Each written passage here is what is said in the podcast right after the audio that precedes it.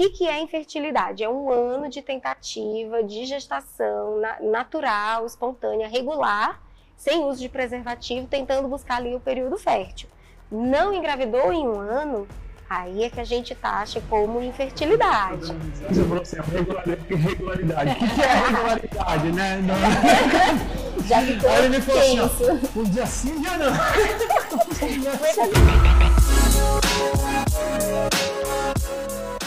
Olá pessoal, sejam bem-vindos ao podcast Os Noivos, o podcast que te ajuda a fazer o seu evento com praticidade, segurança e economia agora também ajuda a dar os próximos passos na sua vida também. Ajudamos em um pouco de tudo. E do que, que a gente vai falar hoje? Hoje o tema é diferente. Hoje a gente não está aqui para falar sobre preparativos da festa do casamento, mas a gente está aqui para falar sobre preparativos da vida a dois, a três, a quatro, a cinco. Hoje a gente vai falar sobre planejamento familiar e planejamento reprodutivo porque eu não sei vocês, mas a gente, quando chega uma certa idade, vai batendo aquela aguinha na bunda e a gente vai pensando.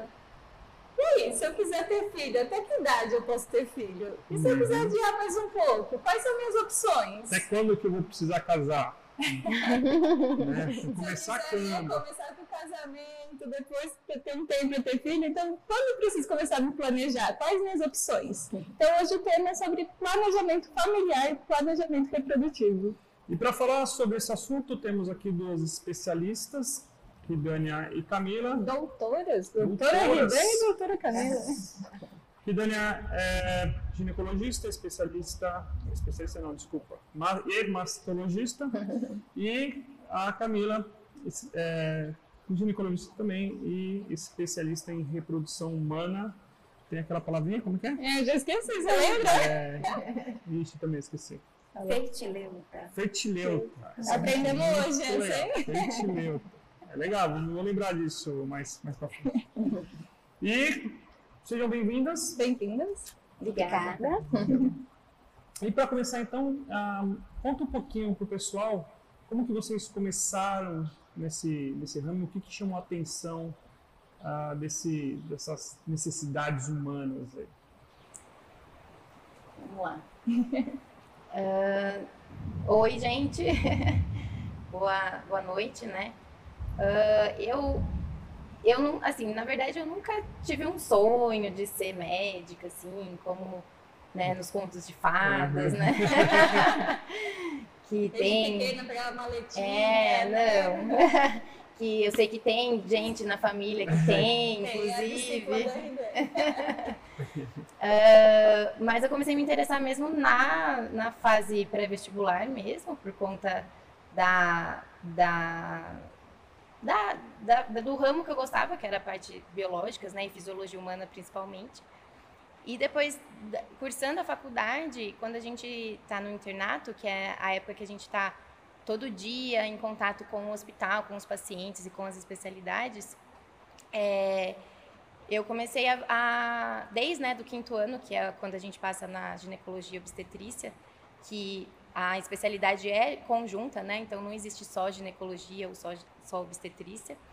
É, eu gostei bastante, assim, da, do cuidado com a mulher mesmo, né? No geral.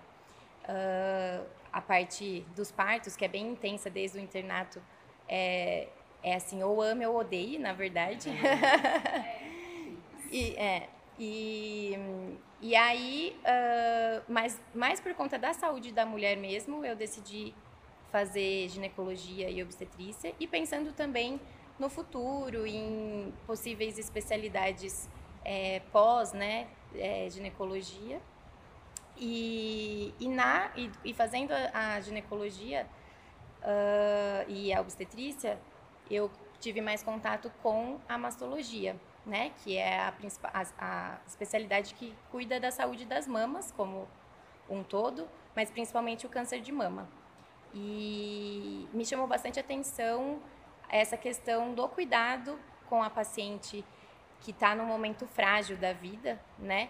Uh, acho que a Camila também tem essa, essa visão em relação a dela, né? Que também é uma, um momento frágil, mas é, é muito é, é muito peculiar, assim, cuidar de, de mulher com, é, com câncer ou também mulheres na, na é, com alguma, alguma questão mamária, porque é um símbolo é um símbolo sexual que é que é também muito tabu é, e é muito difícil de lidar, né? A parte ginecológica em si, né?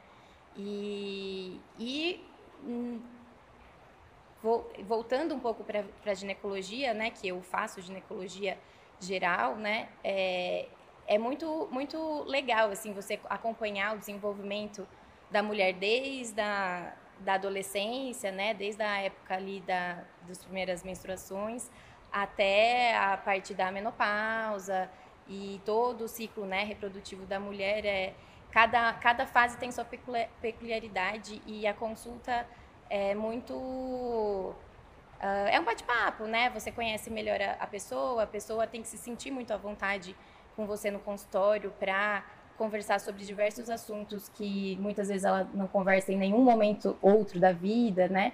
Então, é muito, muito, muito legal, assim. Na sua mestre é um pouco de psicóloga, né? ah, também um pouquinho. é, eu acho que é um papel muito legal e uma área que a gente sempre fala de tratamento humanizado, essa conta bastante, né? Porque, como você falou, tem muitos tabus na ginecologia, e aí você, quando vai para uma consulta, você talvez já esteja meio apreensiva. Você tem que se sentir à vontade, senão você não vai falar o que você está sentindo, é. né? E isso atrapalha o tratamento. Então acho eu que. Acho que eu vejo a mastologia também com mexe muito com a autoestima, né, da mulher. Então às vezes precisa operar, tirar a mão e tal. E Sim. é bem complicado se eu acho que até envolve um pouco essa questão psicológica, porque se ela não, não se aceita depois e tal, pode ter alguns outros problemas, autoestima, isso impacta bastante Sim, na isso vida. Isso acontece bastante. Uhum. E você, você Camila? Gente, boa noite. Eu sou a Camila. Aline Guilherme Dani, obrigada pelo convite. Eu amei. É, eu acho que sou médica especialista em reprodução. Não acho que eu escolhi a ginecologia obstetrícia. Na verdade, eu acho que a ginecologia e a obstetrícia eles me escolheram desde sempre eu entrei na, me na medicina, acho que meio perdida, assim. Fiz vestibular para turismo, comércio exterior, letras, direito, bem geniana. pois é, geniana. Mas acabei na, na medicina, achei os primeiros dois anos aí que eu não ia me encontrar. Só que aos poucos, quando fui entrando um pouquinho assim na GO, eu falei, gente, eu acho que é isso aqui que eu quero. É grávida, é neném é esse ciclo, é a família, é aquela alegria que a gente entende aí a obstetrícia como uma alegria fazer parte quase da família das outras pessoas, né? E isso se construiu muito fácil. Eu nunca pensei em fazer outra coisa nos meus seis anos de faculdade que não fosse ginecologia e obstetrícia. Em... Acho que eu tô mais de menina que você, então. é, não, antes nossa, da, gente, da, medicina e antes sempre da quis. Eu era chata, porque quando, na minha turma de quase 60 alunos, fui a única gineco da turma. Depois de alguns anos, eu já tava, já era especialista, outras pessoas decidiram que iam fazer também, mas assim, eu era quase a chata. Porque a gente fazia grupo de, de... Ah, é grupo de endócrino. Eu falava o quê? Ciclo menstrual. Vamos fazer grupo de trauma, trauma na gestante. Grupo de anatomia, vamos lá no útero, eu quero estudar sistema reprodutor feminino. Então, eu sempre queria, assim, eu era chata, os professores não me aguentavam, que eu não queria estudar mais nada. Só queria a GO. Entrei, fiz. É, eu e a Ridane, a gente fez residência juntas, né, no Hospital das Clínicas de Ribeirão Preto, da USP. A Ridane é um pouco mais nova do que eu, eu era chefe dela, mas ela que mandava em mim. eu entendo. Não é? A Aline sabe. Morria de medo da Ridânia. Morria. Eu era dois, só dois anos na frente dela, mas essa menina, quando chegou, eu falei, meu Deus, que medo dessa menina. Que essa menina mandar, eu faço. Era desse jeito. Obedecia direitinho. Debochada, viu? Mas ótima profissional. Você não tem meu trabalho como residente. E na residência era muito gostoso, muita novidade. A, a GO tem muita possibilidade de, de sub, né? Obstetrícia, masto, vídeo, cirurgia. Eu nunca achei que eu fosse para reprodução, eu sempre achei que eu fosse ficar na obstetrícia. Mas um belo dia, por acaso, passando no laboratório, que a gente fala laboratório de reprodução, porque eu queria passar primeiro na videolaparoscopia, nos nossos estágios, eu passei na reprodução e eu falei, gente, é isso aqui que eu quero, é isso aqui que eu vou fazer o resto da minha vida. E assim, é bem de vocação. Eu já fui contrário da Ridane, falei, nunca vou fazer onco, tristeza, câncer e tal. E aí já, hoje a gente já brinca, eu falo, amiga, às vezes eu acho que eu trato mais luto e, e sofrimento e, psico, e sou mais psicóloga do que, do que eu achava que eu ia ser, assim, porque a luta aí das tentantes, né? Quem está no mundo da reprodução tem esse apelido de tentante porque está tentando engravidar. É uma luta sofrida, né? E aí dentro das tentantes a gente tem também o planejamento familiar, o congelamento de óvulos, faço gineco geral também, mas eu acho que hoje eu fico mais na reprodução mesmo, quase que 95% é, da, das, dos meus atendimentos. E, e mesmo dentro da reprodução a gente tem muita possibilidade. Então Gosto demais. Todo dia é um dia novo, para mim é novidade. Bom. Então, para a gente dar uma apanhada, o pessoal entender uhum. mais ou menos, né? O pessoal leigo como eu, como a gente, como a gente, entender um pouquinho o que, que é a, a ginecomastologia e o que, que é a, a reprodução. Por favor. Eu de novo. A reprodução, ela aparece assim uma coisa bem fechada, é bem específica na verdade, mas tem uma gama de, de possibilidades muito grande. A gente pode tratar desde criança com congelamento de tecido ovariano e agora começando aí de tecido testicular também até congelamento de óvulo em paciente oncológica, às ah, vezes também. Congelamento de. Ah, então congelamento de óvulos para paciente que quer postergar essa gestação ou que precisa porque está fazendo algum tratamento oncológico e talvez entre numa menopausa precoce. Até para os pacientes que estão aí na luta mesmo, ah, eu quero engravidar e tenho alguma dificuldade, precisam recorrer às técnicas, né? Fertilização, inseminação, barriga solidária, casais homoafetivos. Então a gente tem uma abrangência aí, seria muito o construir famílias hoje ou construir famílias amanhã. Basicamente é isso o meu trabalho, é esse o meu trabalho. E o meu, assim, dentro da mastologia, porque a gineco geral é, é um pouquinho mais fácil, né, de compreender, né? Toda mulher tem que passar pelo menos uma vez ao ano no ginecologista a partir da apresentação das primeiras é, características de desenvolvimento, né? Não precisa ser necessariamente a, a, a primeira menstruação, porque já vem um desenvolvimento anterior a isso, né?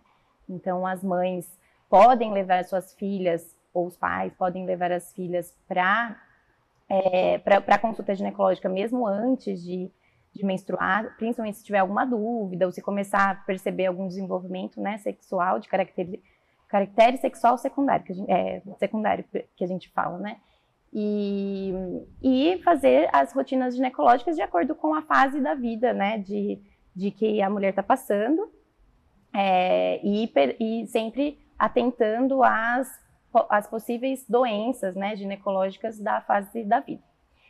Como mastologista, é, assim, lógico que a maior parte da, da, da, da minha atuação é em câncer de mama, né, até porque é o câncer mais comum no mundo, né, em mulheres. E, e a, até a Camila estava falando dessa questão de tristeza, que hoje ela, ela lida muito com luto e tudo mais. Lógico que a gente tem, né, a, a, essa questão que envolve muito, né, o câncer de mama, mas o câncer de mama, para vocês terem ideia, é o câncer mais estudado do mundo. Tem muito, é, muita inovação de tratamento que sai todos os anos Uh, todo ano tem uma nova, uma não, várias novas, é, novos tipos de tratamento e estuda-se muito. Então, hoje, é, a gente fica muito feliz também de é, conseguir é, curar o câncer de mama, muito mais fácil do que antigamente e muito mais do que alguns outros tipos de cânceres que às vezes não tem tanto, tanta opção assim, né, de, de tratamento. Então, essa é a parte boa que a gente consegue é, é, fazer um tratamento legal, adequado e muitas vezes a, a, cura.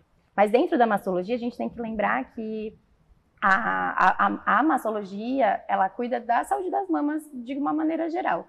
Então, desde o desenvolvimento mamário, é, qualquer lesão mamária que exista, desde benigna ou, ou maligna, é, não só as mulheres, também os homens, porque os homens também podem ter câncer de mama, os homens também podem ter alguma, algum acometimento mamário que precise de, de acompanhamento. É, cirurgias mamárias, né? O mastologista ele é apto a fazer cirurgias mamárias, né? Então nós fazemos cirurgias mamárias é, relacionadas a todas essas, essas é, doenças da mama, sejam benignas quanto malignas. Uh, no meu caso, eu tenho é, uma especialização em, em, reconstrução mamária, né, a partir do, do, da cirurgia de câncer de mama e também de redução de, de mamas que são as gigantomastias, de mulheres que têm mamas muito grandes.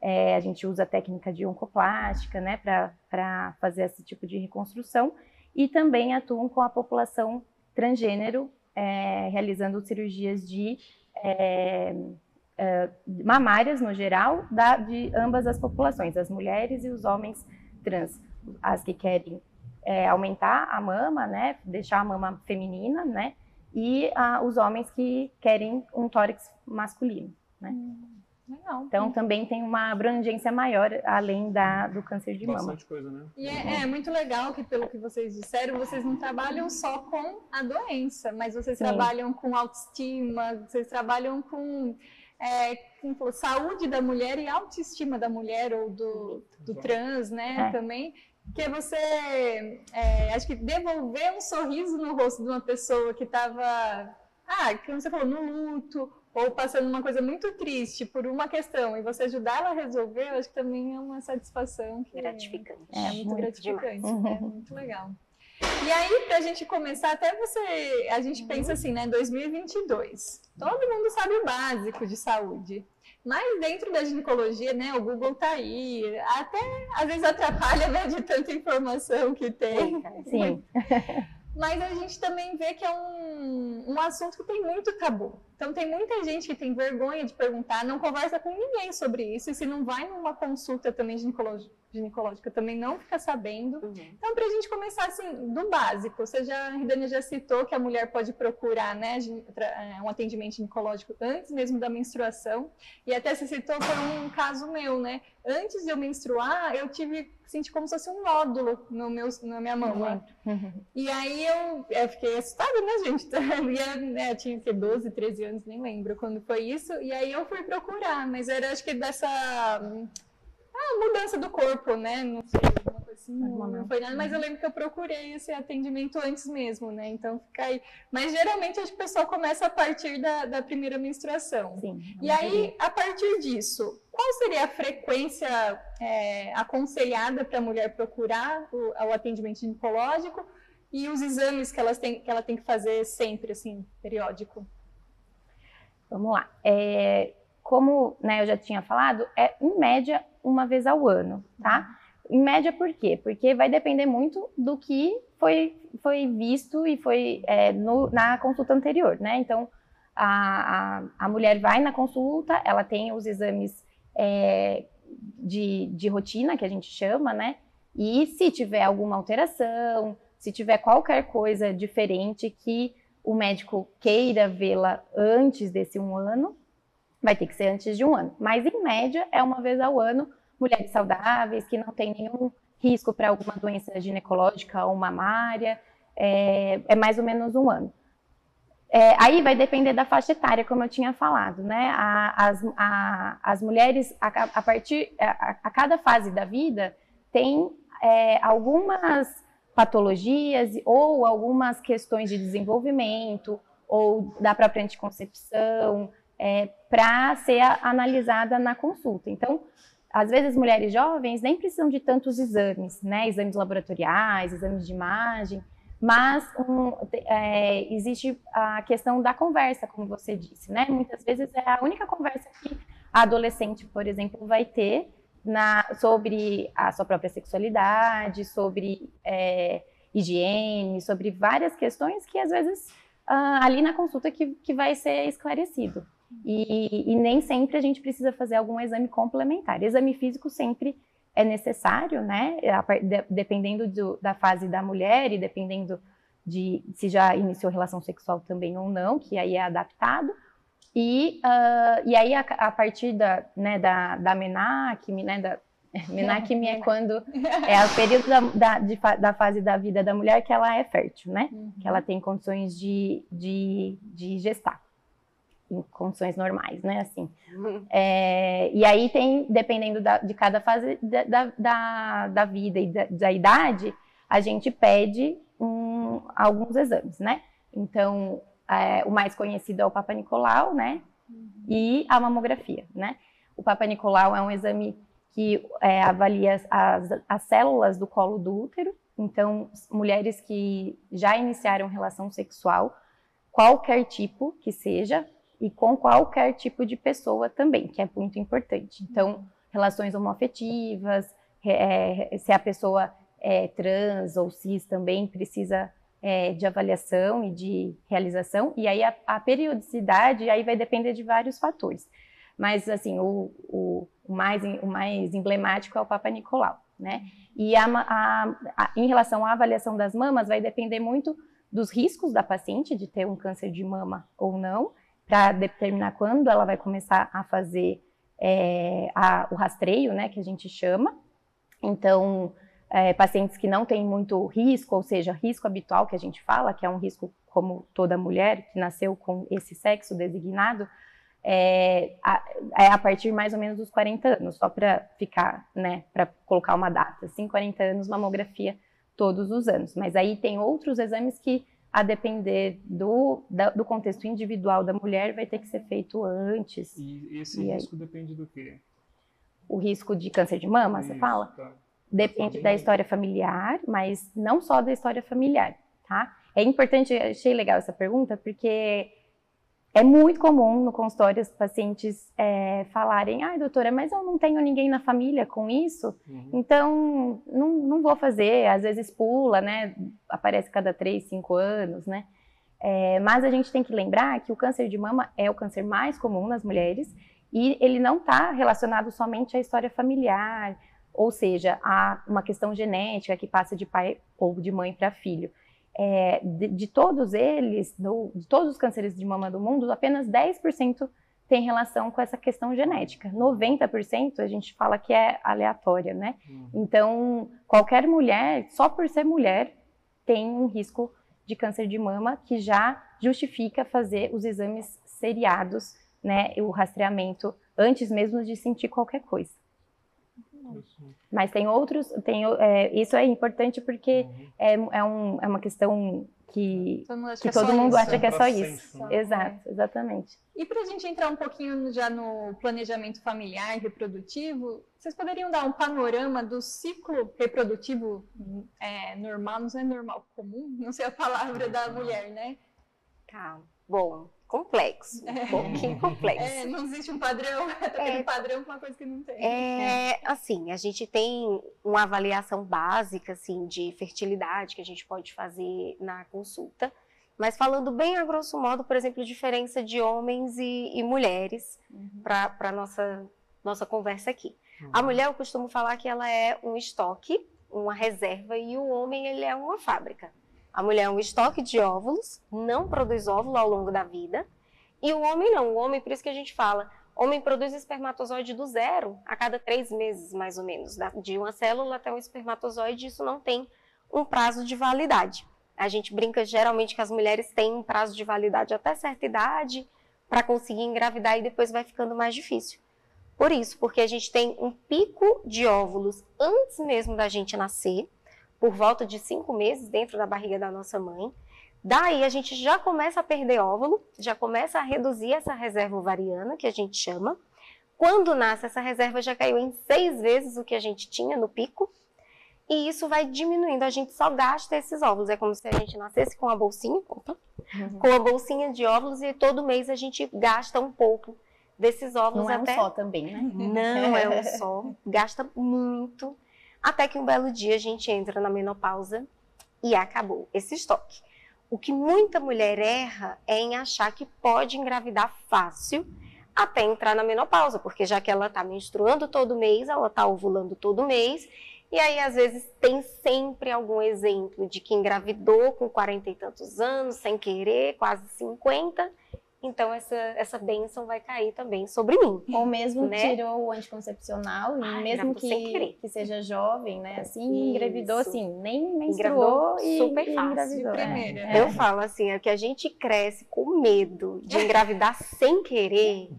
Gente, a, a mulher sofre, porque ela passa a vida inteira, eu vou engravidar sem querer. Aí ela para uma pílula, casa, vai na lua de mel, eu já programei, parei. Aí vem a próxima menstruação, ela liga chorando. Eu não engravidei. Como, assim? Me enganaram. Me enganaram. Eu, ti- eu usava tudo com medo de engravidar. O ser humano é um dos bichos, eu falo bicho porque na natureza todo bicho engravida muito mais fácil que a gente. É um dos piores bichos para se engravidar. Na melhor das hipóteses, jovem, com tudo, tudo ok, a gente tem uma chance média de engravidar de mais ou menos 20% por mês.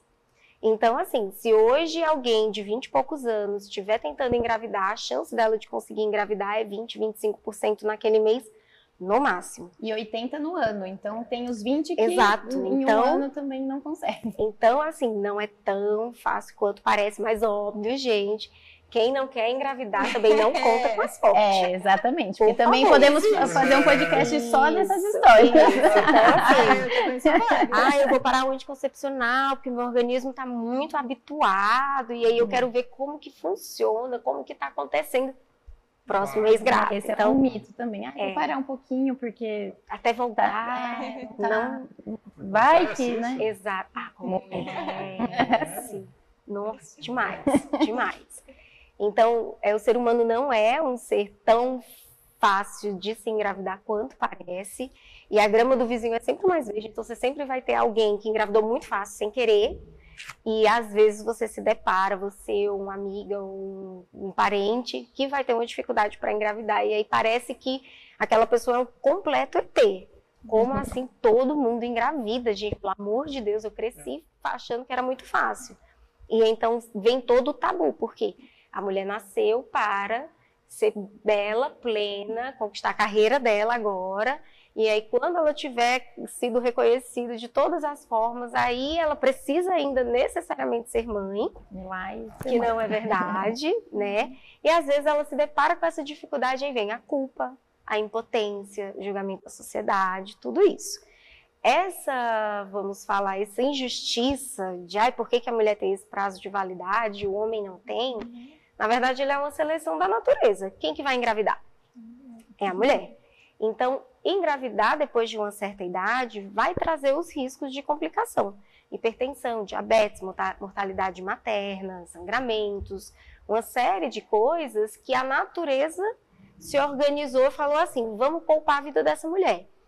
O nosso pico reprodutivo vai ser até os 32, 35 anos. Depois disso, eu vou dificultar para essa mulher engravidar, porque eu quero poupar essa vida dela para ela conseguir ter um- uma vida aí mais mais longeva, né? isso. Então, depois dos 35 anos, a gente começa a reduzir a quantidade e principalmente a qualidade desses óvulos. Enquanto uma, uma pessoa de 20 e poucos anos vai ter entre 20 e 30% desses óvulos com algum problema genético, depois dos 35 isso vai para 40, 50, com 40 anos 80% de alteração genética, 45 anos mais de 90% de alteração genética. E a alteração genética é quase que falar se consegue engravidar ou não, ou risco de aborto, ou risco até mesmo de alguma síndrome. A mais famosa aí, por exemplo, é a síndrome de Down, né? Que aumenta com o passar da idade. Essa alteração genética é, é o que é, faz com que a gente não tenha embriões viáveis, né? Porque às vezes você pensa, ah, não, então vai ter síndrome genética, vai nascer com. Esse é o principal, mas de todos aqueles é, embriões que são, que são né, é, fertilizados naturalmente, vamos dizer assim, né? Estamos falando só de ciclo reprodutivo normal. É, lá para cima de 35, 38, 40 anos principalmente, é, a, a maior causa de não conseguir, enquanto a mulher está tendo Isso. ciclos né, ovulatórios, é a- a- essa questão genética, mas não porque ela vai ter um, um bebê com algum problema, porque já é incompatível com a vida e já não tem é, não tem viabilidade, né? Não nem fecunda, É. se fecunda aborta, Isso. nessa, Exato. nessa, Isso nessa questão. Exato. É, então, assim, para ter esse panorama, a partir da menstruação, a pessoa já pode engravidar? A partir da menstruação Então, já- já, pode já engravidar. pode engravidar. Isso. E aí isso seria um pico ali até os 35, vocês falam? Até os Mas os 35, 20 é a isso. idade boa, que é a idade que a gente tem mais medo. Por isso mesmo, Todo, né? Você não tem Exato. tá no ponto. É, e, Exato. e- e- e principalmente essa questão da reprodução e do planejamento reprodutivo da mulher, principalmente, mas a gente tem que lembrar que é sempre do casal, seja Uhum. qualquer orientação sexual que o casal tenha, é, essa questão está cada vez mais né, na moda, em pauta, por conta disso, porque as pessoas estão é, envelhecendo mais e estão deixando para ter filhos mais tarde, né? E aí isso acarreta no que a Camila acabou de explicar em relação Chance. qualidade dos óvulos e tudo mais. E aí, então, para quem está ali no auge, pelo menos seus 20 anos, não querendo engravidar, vamos falar primeiro de quem não quer. Quais os principais métodos que a gente tem anticoncepcional e se tem algum deles que depois pode prejudicar futuramente quando você quiser Uhum. engravidar, ou isso é tudo mito? Porque tem esses mitos aí, né? Não muitos pílula mitos. que depois, na hora que você quiser engravidar, você não vai conseguir. Se toma muito tempo, para que depois você não vai conseguir. É mito, Aí é nessa verdade? pausinha aí, né? É, nessa pausinha que vem. Exato. Bom, é, os anticoncepcionais a gente divide em, em anticoncepcionais de longa duração e de curta duração, né? Ah, todos eles são reversíveis, é, a maioria deles imediatamente, ou seja, assim que você te- para de usar, você está podendo engravidar. É, e não tem, já adianto, esse é mito. Ah, assim que não tem relação com o tempo de uso de anticoncepcional, pode ser o mesmo, pode ser trocando, não tem relação com infertilidade. Ah, e só tem, na verdade, um método que demora um pouquinho mais em algumas pacientes, que é o injetável trimestral, que pode ainda ficar um ano sem menstruar depois que, que Suspense. suspende a medicação. Tá? Mas isso também a gente não tem como prever. Tem mulher que no outro mês já está menstruando, tem mulher que demora um mês para um ano para voltar a menstruar. Mas todos os outros, assim que parou de usar, a, a fertilidade da mulher é, e da, do homem, vamos falando de casal heteroafetivo, né? É, que a gente sempre tem que colocar o homem junto, porque sem os dois não fecunda, né? Não, Ah, na é vida. volta ao basal que a pessoa tem, né? Que a gente não sabe Basal. também. Fica o basal. O basal é, é, é que a gente, porque assim, cada pessoa tem uma fertilidade, vamos dizer assim, né? Cada casal junto tem uma uma uma uma, uma chance, uma chance de, de engravidar. Uhum. Que a gente nesse quesito a gente ainda não consegue medir estatisticamente Isso. certinho, né? É, porque o que, que eu falo? Por eu falo isso? Porque às vezes a pessoa tira um anticoncepcional que usou há muito tempo, por muito tempo, ou mesmo trocando de método, e aí não consegue engravidar nos meses aí subsequentes. E aí vem o mito de que não não conseguia, não consegue porque usou muito tempo. Mas a gente não sabe como que é a, a questão é, da qualidade dos óvulos, a qualidade do espermatozoide, é, para ter essa fecundação e gerar um bebê, né? Então, é, o fato da pessoa ter parado o anticoncepcional não quer dizer que ela vai engravidar, mas também pode ser, né? E aí cada, cada casal individualmente tem a sua chance de engravidar é, com a pausa do anticoncepcional, né? Por, por isso que eu falo, a- a- as pacientes elas não, a- elas vão para consulta querendo saber, né, se vai conseguir engravidar e tudo, e questiona essa questão do, do anticoncepcional, mas a gente não sabe como que é a, a fertilidade mesmo do casal. Então não tem como garantir que vai engravidar na hora ou vai demorar. É, aí depende muito do que o planejamento do casal, né, tá, em que fase do planejamento do casal eles estão. Mas voltando ao anticoncepcional, os de longa duração são basicamente os DIUs, né, que são os dispositivos intrauterinos, que tem os hormonais e não hormonais, e o implante subdérmico, que é o. é, não sei se pode falar a marca, porque é a única marca que tem, que é o Implanon. Vai patrocinar a gente. Que não é. Que não é. Exato. Que não é chip, tá? As pessoas falam que é chip porque coloca embaixo da. ali na, embaixo da pele, mas a gente fala implante, é mais, mais Porque chip da beleza é outra é outra coisa, é, exato. Grande chip da- das pessoas. já- É, aí É, vamos pensar, exato. Vamos pensar uma vez, uma vez eu tive uma paciente na época da residência que o marido não queria que ela colocasse, porque na residência a gente colocava bastante, né? Tinha alguns critérios, porque não tinha para todo mundo, infelizmente, porque ele é um ótimo anticoncepcional. É, a mulher, o, o marido não queria que ela colocasse porque era um chip e que ela ia ser rastreada, algo nesse sentido assim. Entendi. E ela desistiu de colocar porque ele não queria que ela colocasse por causa disso. né? É, assim, a falta de conhecimento traz o medo, né? É, Então, exato. que- por isso que é bom se informar sempre. É. E aí tem os outros métodos que são as pílulas, né? Então aí tem é uma infinidade. comum. Hoje em dia continua a pílula. assim, Ainda Ainda é o mais comum, é o mais de, de mais fácil acesso, Uhum. vamos dizer assim. Que é mais fácil de começar a usar, tem orientação médica, é mais barato, assim, se a gente pensar é, pontualmente, tipo, mensalmente, assim, a, a- a paciente visualiza muito né, o que vai gastar ali na hora, né? Então, na hora é a curto prazo. Isso, a curto prazo é mais, é mais barato, mas não é. Se Não é fizer a mais conta, barato, É se né? fizer a conta, não é o mais barato. É, e, os- e as injeções, né? Tem a injeção mensal e trimestral, né? E além dos métodos de barreira, que principalmente camisinha, que é, o mais importante dela é a, doen- a prevenção de doença sexualmente Uhum. transmissível, mais do que a prevenção de gravidez, porque ela é bem falha. E aí tem alguns outros métodos, diafragma, espermicida, que são normalmente adjuvantes aí.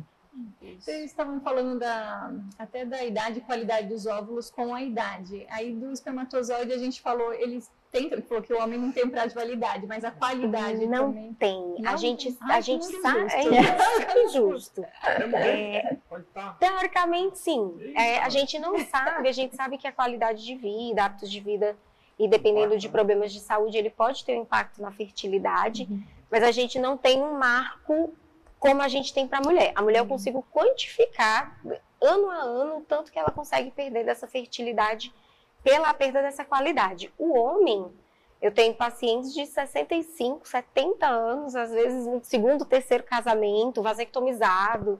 Chega lá, a gente faz o processo de FIV e assim, o espermograma, o espermatozoide lá, análise na hora tá perfeita. Vive, é, pega lá de dentro, é isso? Isso, é a fertilização in vitro. A gente pega, faz tudo no laboratório. Pega o óvulo, pega o espermatozoide, junta no laboratório e devolve o embrião já pronto. Mas esse, você Pra põe lá de paciente. dentro do, de como ele é vactomizado, não sai. É, né? quando. Teoricamente. É, falando até dos, dos métodos, eu acho que talvez o que, o que não tenha. É, e os cirúrgicos, que os- isso, falar. que eram permanentes, mas que não é exatamente permanente, a laqueadura e a vasectomia. Sim, Que eu acho que esses são os que dificultariam realmente, É, né? exato. Que ainda gestação feitos muito, mas caiu bastante. Por Isso, conta dos caído. métodos mais de longa assim, duração. né? Nossa, eu atendo demais. Assim, eu- tudo bem que eu sou viés, mas eu tenho, a gente tem demais casal que já tinha laqueadura, já vasectomia, casou de novo, ou às vezes com o mesmo parceiro se arrependeu, quer, teve filho muito cedo, ah, a gente casou adolescente, 20 anos, teve aí dois, três filhos, laqueei com 25, 27, tá com 40, os filhos todos grandes, às vezes na faculdade. Poxa, bateu à vontade de novo, e aí tá arrependida. E aí a gente. Dá. É. Dá para reverter ou dá para fazer a técnica de fertilização in vitro, que é quando a gente Uhum. faz no, la- no laboratório. Depende muito do caso. Idade do casal, tempo de vasectomia, tempo de laqueadura, todos os outros fatores. Não adianta tirar, reverter uma laqueadura se o sêmen não tá bom. Não adianta reverter um sêmen, uma, uma vasectomia, se a mulher tem outro problema, outro fator de infertilidade, que a gente vai perder tempo, perder dinheiro, causa falsas expectativas aí. E hoje a gente tem exames para avaliar isso? Temos. Porém, a gente até vinha conversando no carro que eu acho que talvez antes de fazer muito, muito mais reprodução, quando eu fazia mais gineco, às vezes eu filtrava um pouquinho, e a Ridane deve pegar muito ainda também. Doutor, eu vou casar, eu vim fazer os meus exames pré-nupciais. E no começo eu achava aquilo muito esquisito como especialista. Eu falava, que é um exame pré-nupcial? ah, porque eu preciso saber é, menina. Vamos ver pós-nupcial. Assim, é porque casal vai casar e aí fala, poxa, mas eu tô me comprometendo com a pessoa que eu quero talvez ter um filho no futuro, eu quero saber se eu posso engravidar no futuro. Então eles buscam muito. Já acaba o casamento ali. Se não, olha, essa aqui é a realidade, galera, ou vai racha. Prático, né? Bem isso. E assim, existem alguns exames que podem inferir pra gente se, se tá tudo ok ou não, mas a verdade é que são raros os casos que eu consigo olhar e falar, olha, você não pode ou você pode com certeza. Porque existem casais que a gente busca o fator de infertilidade, não encontra nada e tem dificuldade para engravidar. E tem casais que às vezes a gente vai encontrar um espermograma um pouco alterado, é, um, uma baixa reserva ovariana, ou às vezes um fator de idade.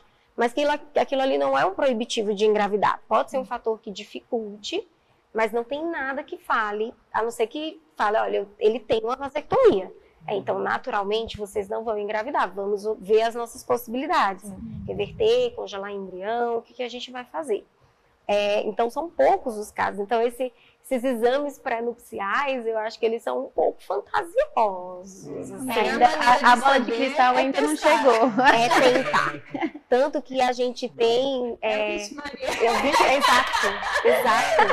Comentários. Exato. Você tá com certeza, sim. Você vai ter filho. É. Não tem Então, voltar, esse, né? esse não tem como retroceder. Tem, tem. É, eu brinco muito que eu falo que a infertilidade ela tem nome e sobrenome, a infertilidade conjugal. Então, não adianta a mulher buscar o gineco para fazer os exames pré-nupciais achando que ela é o único fator. 40% da infertilidade é masculina, né? Então tem um fator gente, masculino. Exato, 40%.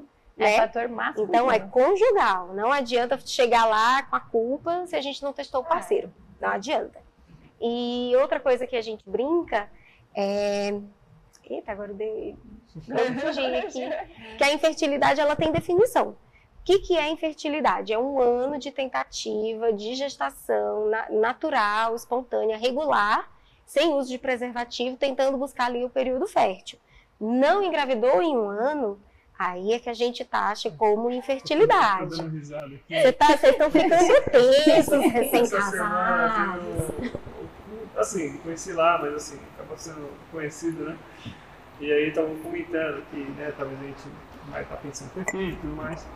Ele já tá tentando? Eu falei, não, ele tá pensando, tá? Ah, eu tô tentando.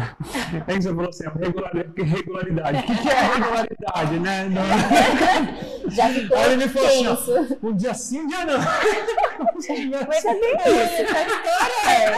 A gente consideraria aí um hábito regular pelo menos duas a três vezes por semana para pegar em algum momento o período fértil, né? Quem que- sabe calcular o período fértil Aproveita que tá recém-casado. É, tá vendo? Tá vendo? Quem, quem entende melhor os sinais da fertilidade, consegue perceber as mudanças do corpo, faz, te, faz teste de ovulação, tem os, as artimanhas aí, né? Então fica um pouco mais fácil de você direcionar aquele momento. Às vezes fica um pouco mecânico, né? Às vezes está relacionamento de longa duração. Casou, mas continua a mesma coisa, é aquela lua de mel meio falsa. Então, às vezes, acaba indo muito para o período fértil, que às vezes acaba ficando um pouco mecânico também. Dá aquela hora assim, ó, você não vem para casa hoje? Cadê?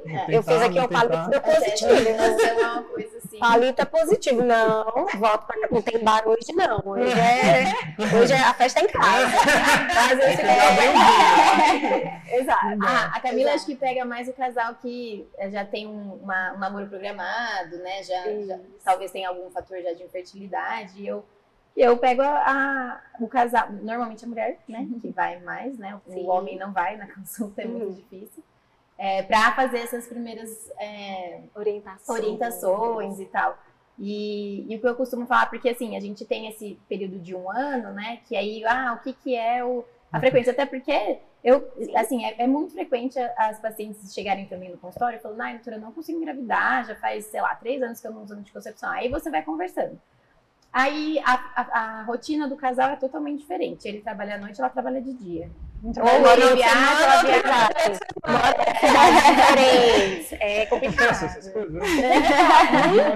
Muito, Muito, porque muito. eles não con- ah, o casal não considera a frequência sexual e a gente precisa de uma frequência sexual, É, uma vez né? por mês, assim. Porque- tá ótimo. tá suficiente. Às vezes a gente faz tratamento para que o período fértil coincida Com, com o encontro, porque às Isso. vezes moram em cidades diferentes, Uhum. é rolê. É, é tem fácil, toda não. uma logística. É, tem uma logística. Mas o que a, a mensagem maior assim que eu falo para os casais é para para curtir esse momento, né? É, porque a, a cair na- nessa questão da mecânica é muito fácil de acontecer, Uhum. principalmente se assim, ah, vamos engravidar, vamos engravidar, estou pronto, estou pronto, é, estou pronto. Missão dada, tudo. missão cumprida. Exato, mas Eles assim, adoram desafio. é, olha lá, Põe a meta. A meta segue a meta. Mas é um momento de intimidade, né? Então, de, do casal se curtir também, né? Então, é, o mais importante é não carregar isso como um peso, ah, o máximo que conseguir, né? Porque é, eu sei que tem né, toda essa pressão, aí sempre vão começar a perguntar, e aí se fala que tá tentando, e aí que não vem, e aí que não vem. pressão. E como É. a gente falou no início, não é tão, tão fácil assim como a gente pensa que, né? Aquele famoso relô pegou. Tem, existe, mas não é para todo mundo. E, e, e- e aproveitar né, o momento de conexão do casal para aproveitar nessa essa parte também e não ficar contando o dia, o calendário, período fértil. Óbvio que assim, é importante saber o, o período menstrual, o ciclo menstrual, né? Quanto tempo de ciclo menstrual tem, é, se está menstruando, se não está, fazer um espermograma antes também é legal, fazer alguns exames antes de, de, de não assim, não é regra fazer antes, mas só para ter uma ideia, para não falar assim, nossa, estou tentando até agora e assim, não Comeu tem, bola. Comi bola de alguma coisa, é. Sim. É, então, assim, basicamente, se o casal decidiu engravidar, seria um ano mais ou menos, uma média de prazo para tentar naturalmente, né, com Isso. certa regularidade. E aí, o que eles podem fazer para ajudar é tentar isso, progra- programar não, mas conhecer o ciclo menstrual para saber quando Sim. seria o período fértil. Então, Isso. às vezes as pessoas nem sabem isso, conseguem explicar assim, mais ou menos quando seria o período fértil para as pessoas? A gente sabe, vou falar rapidinho aí a, a fertilidade. Brilha. Fertileuta. Ah, tá. Vai. Tá bom, hein? cereja. É, na verdade, o que a gente é, sabe é o, o período é, final do nosso ciclo menstrual, que é a fase Isso. lútea. Então, o primeiro dia da menstruação é o primeiro dia do ciclo menstrual. É por isso que a gente fala, ah, qual foi a sua última menstruação? Que dia que foi a sua última menstruação? Não é a última menstruação o dia que acaba, é o primeiro dia. Que a gente precisa saber o dia do início do ciclo menstrual. Então, a, a- o primeiro dia é, o- é o dia 1 da, da fase do ciclo. Aí a gente tem a fase folicular, que é quando a gente recruta nossos folículos, que são as casinhas dos, dos óvulos, é, com a- os estímulos hormonais naturais que a gente tem, que a gente recruta vários, que é quando a gente falou que a gente perde quando a um é escolhido, normalmente, né? E os outros ah, desfazem, né? Não é, eles não voltam para o lugar deles para serem escolhidos depois, eles degeneram. E, e assim todo mês. E aí, é, essa- esse período folicular varia muito de pessoa para pessoa. A gente não tem, é, a gente não tem uma, uma- uma- um período exato.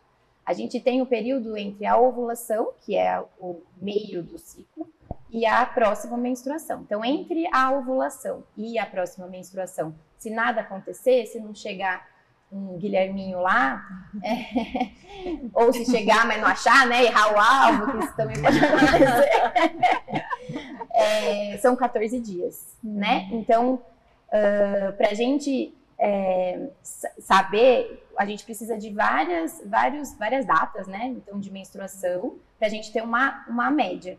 Então, ah, o mais fácil de contar é de, de frente para trás, né? Então, a- é, se a gente menstruou é, no dia X, 14 dias antes a gente ovulou.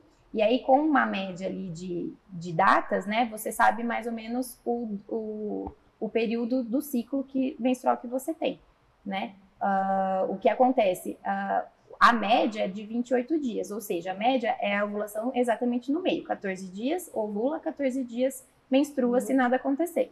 Mas essa fase folicular varia um pouquinho, né? Então pode ser é, 25 a 35 dias mais ou menos. Não existe uma regra certinha, né? 28. Mas é, acima de 40, abaixo de 21 dias já são ciclos muito longos ou muito curtos que a gente precisa avaliar. É, e aí, a gente hoje tem na tecnologia, são os aplicativos, que é muito legal de acompanhar e de marcar todas essas, essas alterações né, da fase do ciclo da mulher, para ele te ajudar também a observar o, o, o, período fértil. E só lembrando que eu sempre falo isso também nas consultas, que quando a gente liga o aplicativo, baixa o aplicativo, vou começar o aplicativo. Aí o que, que eu vou fazer? Vou colocar lá a data da minha última menstruação. Ou se eu estou menstruada, alguma coisa do tipo. E aí ele vai te falar quando você vai menstruar de novo. Como? Ele não te conhece, né? Hum. Ele vai pegar baseado na, na média do ciclo menstrual da mulher. Né? Então, normalmente é 28 dias depois. Aí você fala, não, não menstruei no mesmo dia que ele falou. Tô aplicativo tá errado, ou tô atrasada. Não. Aí ele vai, aí a, a, conforme você vai alimentando, ele vai te dando uma, uma, uma avaliação mais fidedigna da sua individual, né? Assim, é, tem um amigo meu ficou esse negócio de tabelinha aí, não, não funcionou. Como anticoncepcional ou como? Como anticoncepcional. ah, entendi. É, foi, né? Não tô então... perdendo fértil, agora pode. E aí... Ele não é, baixou o aplicativo né? dele. É, é, tem algum sinal físico para você saber que você está tá ovulando? A gente tem. Olha, depende muito. Tem mulher que percebe, tem mulher que não percebe, né? Então, assim, vai variar muito. O que a gente. O que eu acho que é mais fácil de perceber é a alteração do muco né? Que esse muco ele fica mais clara de ovo, que a gente fala, as pacientes falam, nossa, tá mais úmido, tô mais úmida, mais molhada. Tá saindo assim, parece um chiclete, um negócio bem clara de ovo, né? Clara de ovo. Geralmente ali é o seu pico de, do período fértil, que é o período periovulatório. Tem aumento da temperatura, que eu acho que é uma coisa meio ninja, porque a gente tem mais ou menos aumento de meio grau na temperatura hum. no período fértil. Mas para isso, gente, você tem que medir a temperatura tantos dias para perceber-nos nas mesmas condições, né? eu acho ultra ninja, assim, é. a meu ver. E algumas pacientes referem que tem aumento da libido na, na, ali naquele momento de período fértil, porque a natureza é esperta, então ela é. vai tentar proporcionar que aquilo ali aconteça. Acho que são os principais, é, né? E aí tem o, o, teste de ovulação, que Sim, também é junto com o aplicativo. Ah, é? Que pode ajudar em farmácia? Isso. Igual o teste de gravidez. Xixi no palito ah, é? E ganha uma carinha feliz. Ah, carinha feliz. Que é, hoje. É hoje, sai do bar. É esse aí que hoje não tem é isso. Vai no palitinho, é hoje. Exato, hoje a festa é em casa. É verdade. É. É desse jeito. Isso mesmo. Hoje tem, tem vários, né? Vai, vai, vai mudando aí. Já... Ele vai adorar, tiver memes disso, gente. Vai pra ele que ele vai amar. A definição, Aline, a, a gente considera infertilidade por esse um ano, né? para ter a definição. Mas a busca pelo especialista, ela não necessariamente tem que esperar um ano. Como a gente muda a fertilidade, principalmente depois dos 35, esse marco a gente muda também. Até os 35 anos, a gente tem um ano a perder de tentativas naturais, para daí, se não engravidar, buscar um especialista. Dos 30, depois dos 35 até os 40, a gente dá um intervalo de seis meses o que não significa que seja infértil, o que não significa que não vai engravidar, mas como a gente tem aí, tá, o tempo é, é óvulo, a gente fala busca para ver se encontra algum, alguma coisa que vá dificultar, para talvez a gente antecipar um, um, tratamento, seja como for. E depois dos 40, a sugestão é, como que você falou, a água bateu na bunda, água bateu na bunda, água bateu na bunda. Porque com 40 anos, essa fertilidade espontânea, ela pode acontecer, mas é muito mais difícil.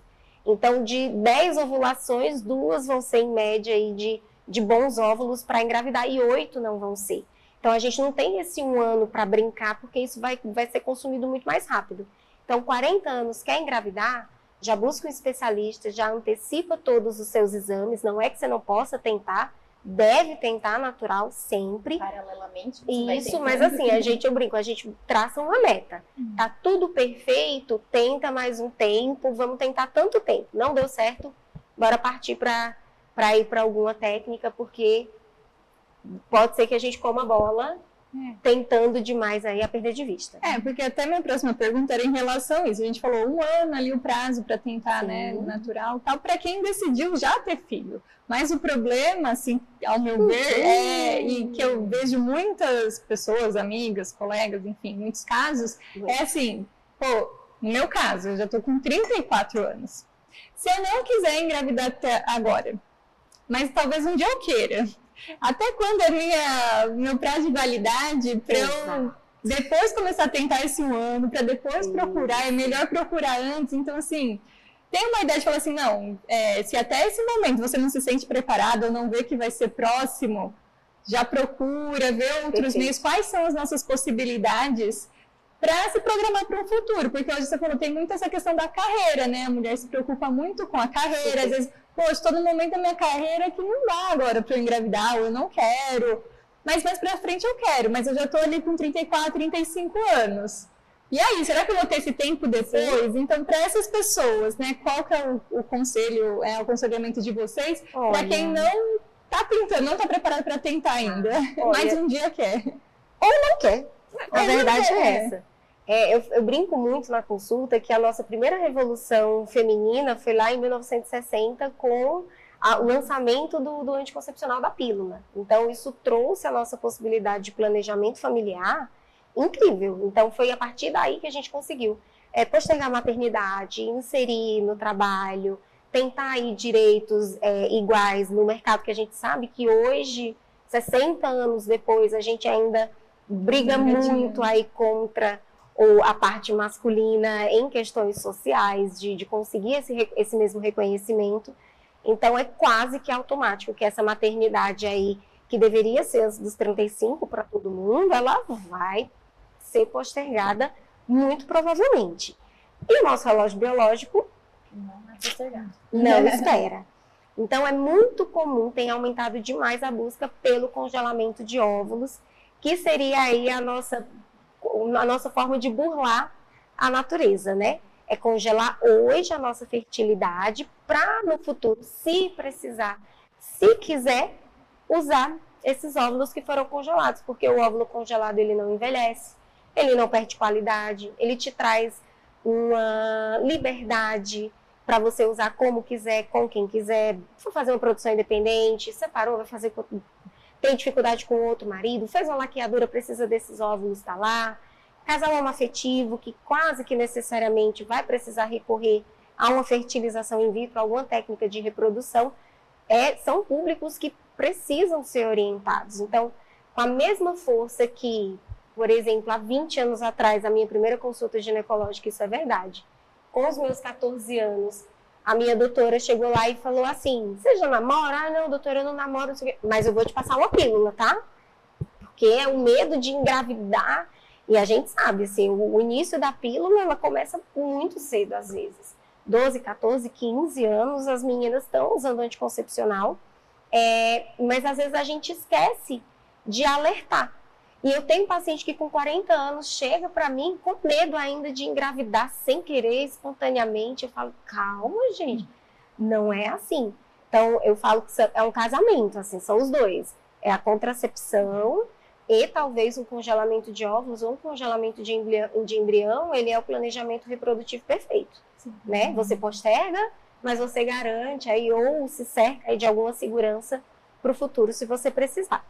E tem uma né? idade, é. limite para a gente congelar? Na verdade, acho que o mais importante é, na minha consulta, por exemplo, sempre tem essa, essa pergunta.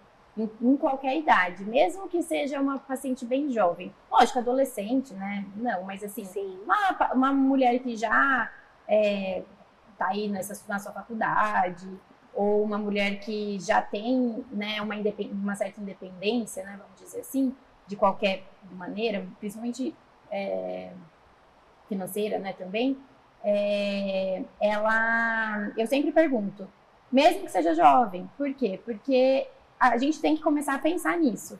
Como a gente pensa na contracepção, já desde que a gente menstrua, né, tem a primeira menstruação ou ali perto, né, perto da, do início da, da, da, da vida sexual, a, o planejamento para engravidar também é importante. Não só para em relação a conseguir ou não, mas também estar saudável para isso, né? E, e, é, e para a gente, como ginecologista, também ter uma noção do que a pessoa quer. Porque hoje, no consultório, eu tenho muitas pacientes que não querem ter filhos uhum. e já uhum. estão decididas, né? E, e para essas pacientes, eu também abordo a questão do congelamento. Por quê? Porque existe a mudança de opinião, a gente Com muda de opinião Com o tempo certeza. todo. A gente muda com todo dia. né? certeza. Ainda mais com pandemia. isso, gente. Tipo, eu não quero dizer qual é o seu signo, Gemini. Virou uma astrologia.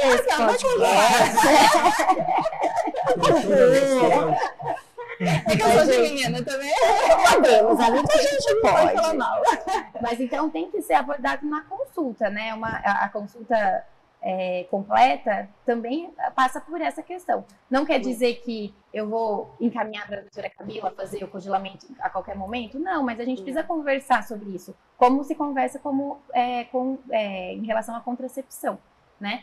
Então, é, agora, para tomar decisões, acredito que entre 30 e 32 anos, começar a pensar Não.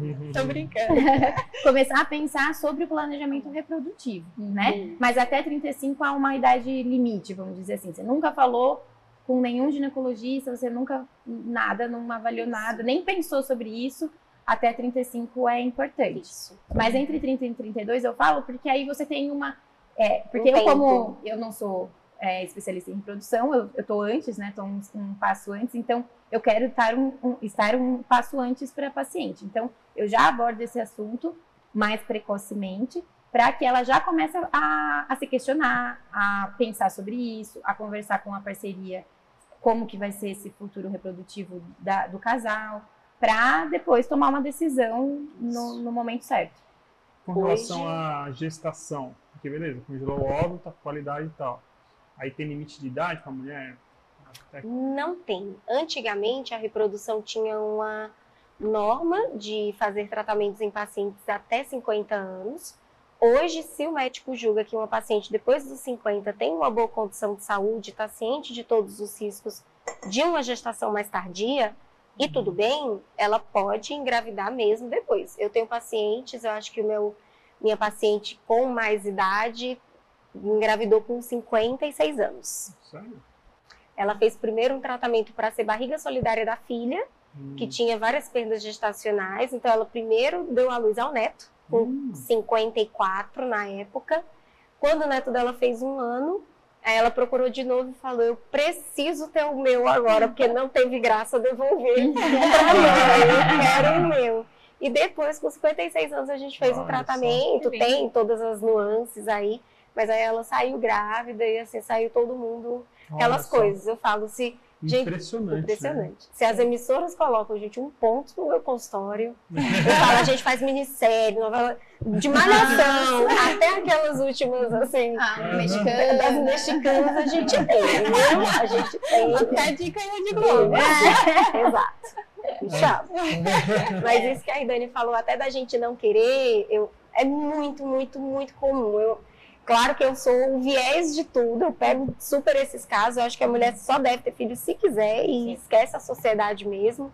Mas a gente tem muita paciente que olha e fala assim, doutor, eu não fazia ideia, eu não queria, eu me arrependi, aí vem a culpa, porque a mulher parece que ela nasce com culpa e morre com culpa pelo que ela faz ou ela não faz. É incrível, assim. Inclusive, depois que ganha bebê, a culpa só aumenta. É, aí a culpa a é porque você é potência. uma mãe assim, a culpa é porque você não vai dar um irmão pro, pro seu filho, a culpa, tudo tem uma culpa, né? Então é a culpa atrás da culpa. Até quando a gente faz congelamento, porque eu já fiz congelamento. Hum. Agora eu falo assim, ah, agora eu relaxei. E agora com meus 30 e quantos, eu tô, quantos anos eu tô? 34? Então, 34, eu já já tá com problema de memória. Já tá lá, entendeu?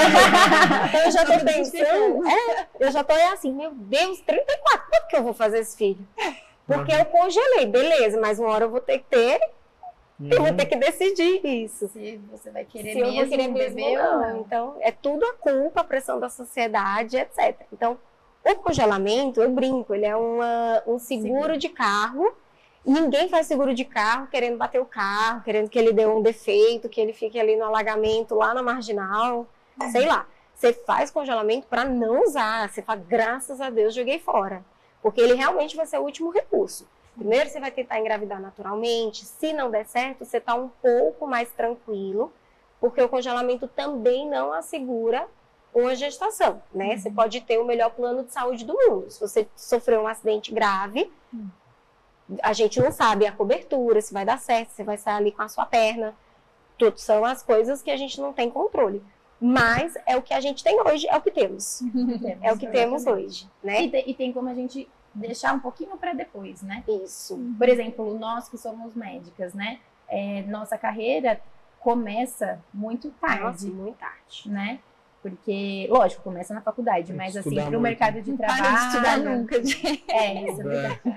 Tá, lá. Mas para o mercado de trabalho, para você né, ter uma, um conforto, é, um conforto pessoal, assim, em relação ao seu trabalho, né? Ou, ou seja, seja financeiro, seja chegar onde você quer chegar, fazer o que Uhum. você quer, que você acredita que você é, Estabilidade ali, né? Já tá- é, sim, e, que, que vo- e- e trabalhar do jeito que você acredita, porque pode não parecer, mas até a gente conseguir trabalhar do jeito que a gente acredita como Uhum. médica, Uhum. vai muito, Muito muito tempo, tempo. né? Então, E tá aí- lá ainda, tá? É, exato. Tá no processo. E É. aí, e aí essa, essa questão da maternidade fica assim, nem passa pela cabeça, né? Então, quantas mulheres também têm uma, uma carreira é, longa, né, de, principalmente o trabalho, né, que é o que mais te, te toma, né, em Exato. relação à a, a, a Uhum. perspectiva de, de filho, Ou né? relacionamento também, né? Sim, Você sim. encontra um parceiro que fala, Hoje, agora mais tarde com também. ele, né, eu quero ter filho e tal, talvez mais tarde. né? É que aí existem, nossa, é um leque de perfil, né? É. Porque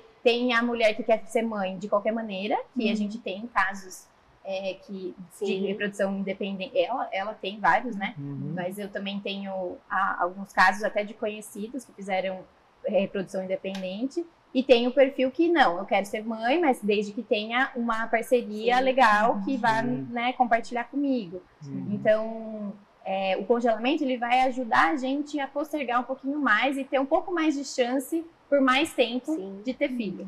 né? E o congelamento hoje ele abrange tanto que às vezes eu tenho muitos casais que já casaram ou que vão casar, que já tem até às vezes uma perspectiva de ter filho. Ah, tô com 34, casei agora, a gente pensa em curtir mais um, dois anos de casamento. Então o primeiro vai chegar com 36, 37, mas eu quero dois filhos, eu quero três filhos. Então o segundo chega com 40, 42, vai demorar e as minhas chances vão reduzir.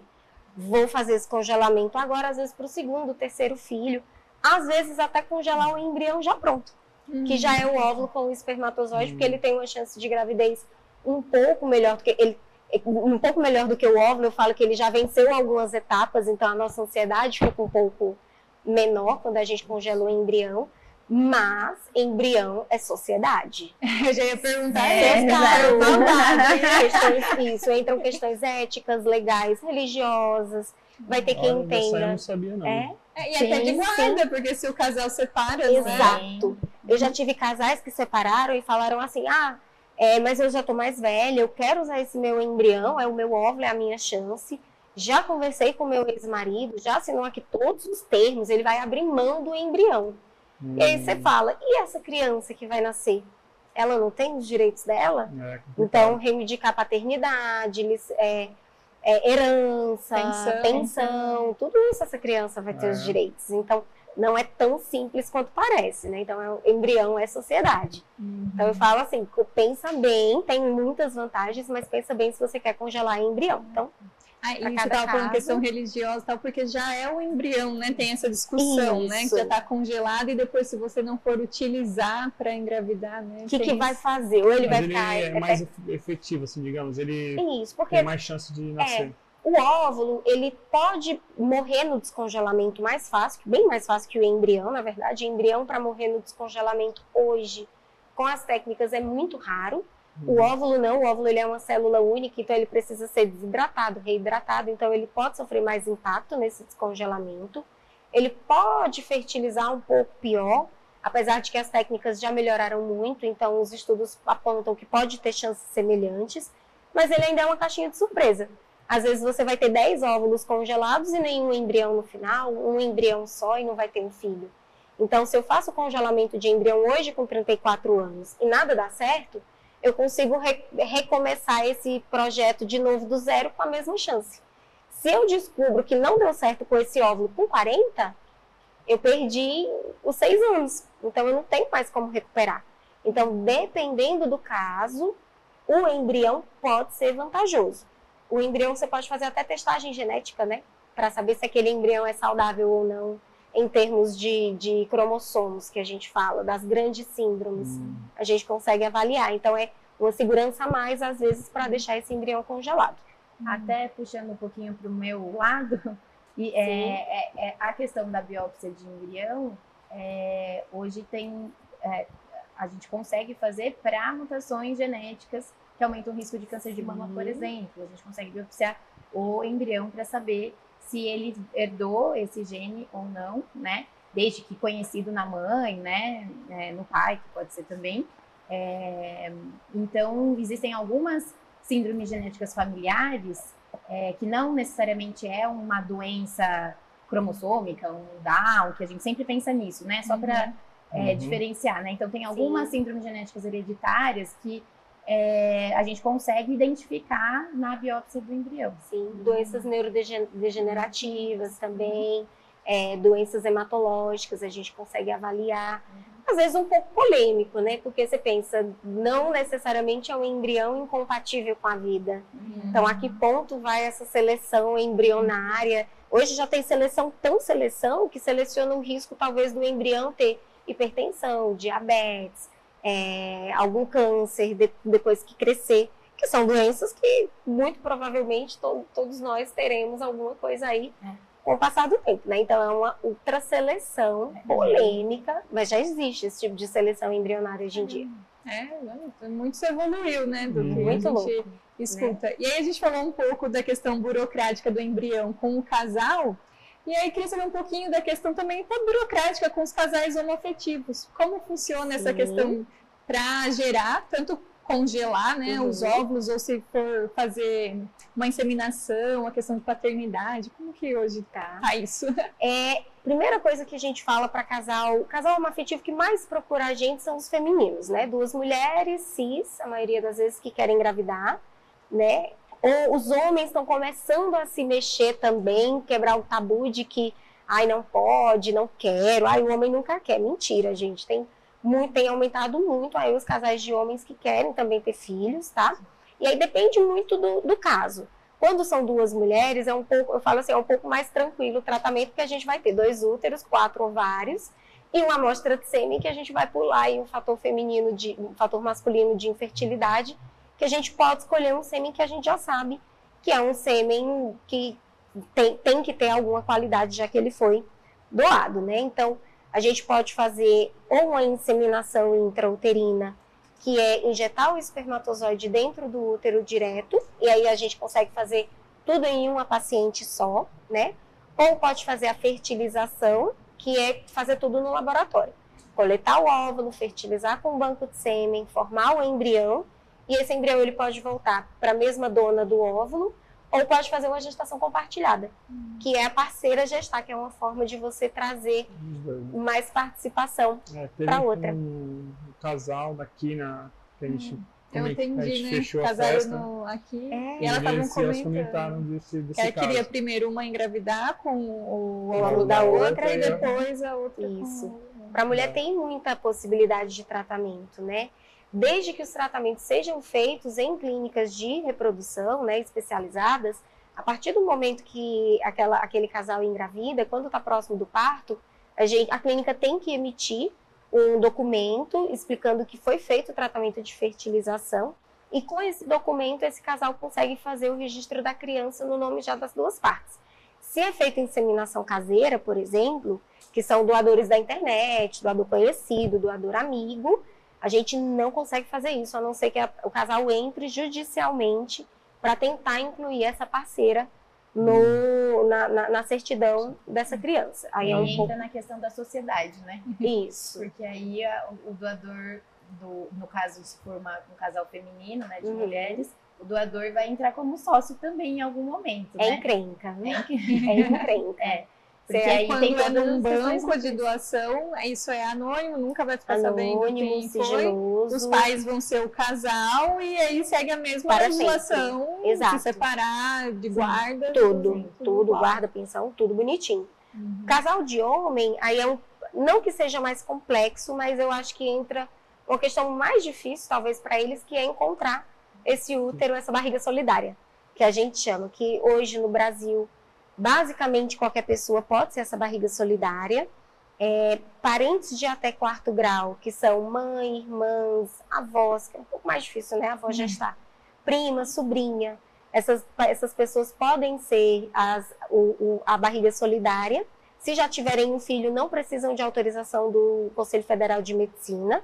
Basta a liberação psicológica. E aí a gente faz com todo o material do casal, doadora de óvulos anônimas, forma o embrião e essa, essa barriga solidária ela gesta ela não tem material genético nenhum do, do tratamento do casal. Tem um banco de óvulos também para pegar? Tem alguns, algumas clínicas com banco de óvulos já para você escolher. Algumas outras a gente vai buscar uma doadora de óvulos anônima também, uhum. com o perfil do casal, né? É, a doadora não precisa ser necessariamente familiar e não necessita, não, não necessita necessariamente ter um filho já, uma gestação. Mas nesses casos, a gente precisa da liberação do Conselho Federal de Medicina para que essa pessoa possa gestar. Casal de homens, geralmente o conselho libera, a não ser que tenha alguma história, alguma questão muito mal contada ou esquisita. Casos de família. Casos de família. Porque no Brasil a gente não pode comercializar esse útero. Então, é, eu ia perguntar, você falou barriga solidária, que a gente conhece o termo barriga de aluguel, né? Isso, no Brasil, o termo barriga de aluguel, ele é errado porque a gente não pode pagar para essa sedente temporária de útero, né? Tem vários hum. nomes bonitos para falar de, de, barriga solidária. É, não pode, mas, por exemplo, ah, eu sou amiga dos meus amigos e eles querem ter um filho. Eu posso ser essa barriga solidária? Posso, mas como eu não tenho um vínculo familiar, a gente precisa da autorização do Conselho Federal de Medicina. E mesma coisa, criança nasceu, aquela criança já vai nascer registrada no nome do casal e essa sedente aí do útero, ela não tem direitos e deveres nenhum sobre a criança. Falou que no Brasil não é possível, mas tem outros países que, que acontece isso. Estados né? Unidos é possível, Índia eu acho que era, não sei como tá.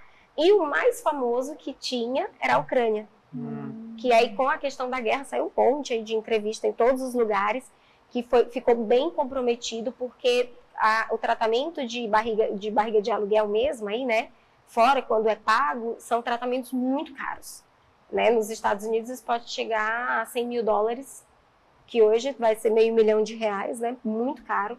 E a Ucrânia era um dos locais onde tinha um custo mais acessível, caro ainda, mais, uhum. acessível, mais acessível. Uhum. E aí, com a guerra, uhum. as mães aqui do Brasil e de outros lugares ficaram desesperadas, porque perderam contato com essas, com essas uhum. gestantes, perderam contato com os bancos de, com as clínicas, então os embriões, elas não sabiam para onde esses embriões estavam indo. Então, assim, Nossa, foi um desespero, que desespero completo. Mesmo. Desespero dessas mulheres.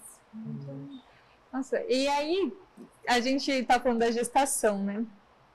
A, a partir da gestação, o meu maior medo sempre foi o parto.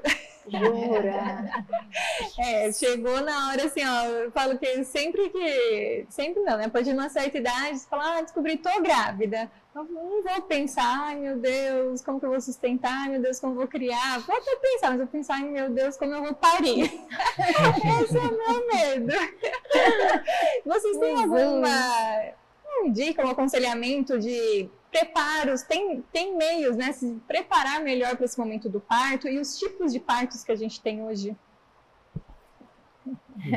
É, vamos lá. É, então, o parto em si é bem comum essa, esse pânico assim da, das mulheres, né?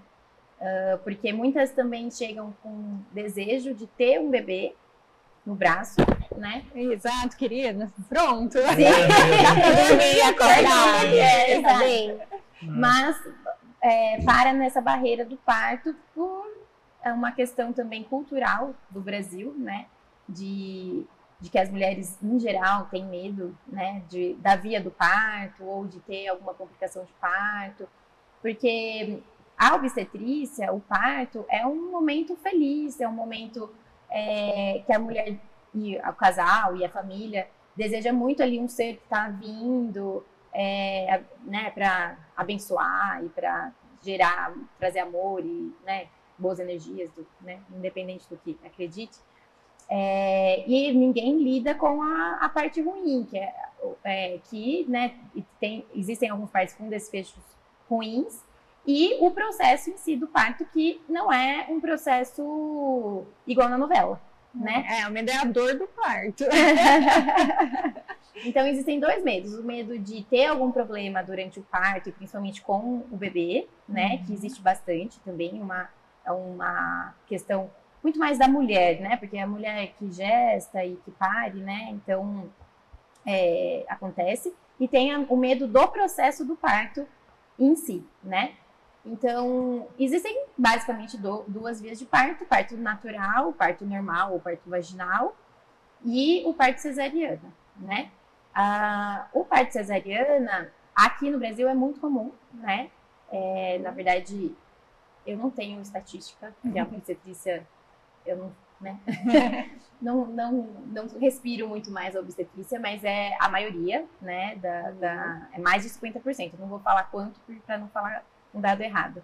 Mas é mais do que 50% de parto cesariana, enquanto no resto do mundo, o parto normal, que é o parto vaginal, é o mais comum, que é o próprio nome diz, é o parto natural, né? Uhum. Que é de acordo com que nós somos criados. O parto cesariana foi uma evolução, né, da obstetrícia para salvar mãe e bebês, né? Por quê? Porque existem partos que podem complicar e que é, tem a necessidade de retirar, né, da barriga, o bebê da barriga, rapidamente por algum motivo é, iminente ali de é, urgente, né?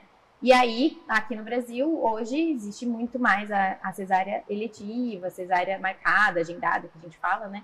É, por uma questão cultural também, né? E o parto normal, é, o parto vaginal tal, é o parto que uh, é preconizado pelo, pela Organização Mundial da Saúde para como um parto uh, saudável, vamos dizer assim, né? Lógico que com as devidas indicações e, ou contraindicações do parto normal, né? Ah, eu acho que a dica principal é você ter um bom profissional que, te, que, que esteja ao seu lado nesse momento, né? Uh, desde a primeira consulta, pode ser a, a, consulta de aconselhamento concepcional, né? Ou ah, a primeira consulta do pré-natal, engravidei, vou marcar consulta. E é, por quê? Porque a primeira consulta é a consulta que mais vai ter dúvidas em relação a muitas coisas, né? Tanto a parte da gravidez, do processo de gravidez em si, quanto do parto. Então, é, ter um profissional que esteja alinhado com as suas expectativas de parto é o mais importante e o que, e o que te dê mais segurança em relação à, à, via de parto. E a escolha é da mulher, né? Não tem, não tem o que falar. A, o, o, o profissional ele está ali para informar, né? Uhum. Então, o que, que a gente está fazendo aqui? A gente está dando informação para pessoas que não são, são leigas, né? Uhum. É, para tomarem decisões é, mais certeiras, né? Tanto no planejamento reprodutivo aí que a gente falou, quanto na, em relação a, ao parto em si. Então, a preparação começa do primeiro dia da consulta do pré-natal, né? Então, é, ter uma equipe é, que você se identifique, que tire suas dúvidas, que explique como que é o parto, né? É, não sei se você tem dúvida em relação ao parto normal em si ou qualquer um deles, né? Se você tem medo do parto ou você tem mais essa questão da dor, né? Se for a questão da dor, que é o que, né, assusta, o, o preparo para o parto começa na primeira consulta. Então, é, primeiro desmistificar muitas coisas, né, em relação ao parto, e ao processo do parto, que realmente ele é mais longo, ele dura algumas horas, não é parto de novela, que a pessoa às vezes rompeu a bolsa e escorregou, escorregou nasceu assim. Gritou, um monte e daqui a pouco já saiu. Exato, exato. Já nasce com 6 quilos. Já nasce com 6 quilos, rosa, é, limpo, né? Maravilhoso, assim. na faculdade. É, exato. Plena. Bem de novela. É, e aí, e, e esperar qual que é cada processo, né, da, cada fase do parto, porque o parto tem suas fases, né, e o que você espera de cada fase do parto. Não é toda a fase do parto que você vai sentir muita dor, vai ter a fase que você vai sentir mais dor ou não. E quais são os recursos que você tem para te ajudar nessa fase, que é a fase da dor, que é a fase que você mais tem é, dificuldade ou medo e tal. E hoje a gente tem algumas, algumas técnicas que a gente chama de farmacológicas ou não farmacológicas, né? que a farmacológica é basicamente anestesia de parto, que hoje tem muito, né, e ajuda muito, dá um conforto muito maior para a paciente, principalmente para ela Uma boa analgesia de parto é ótima, porque é, deixa a paciente confortável e dá um fôlego para ela é, é, entrar no processo final da, do parto.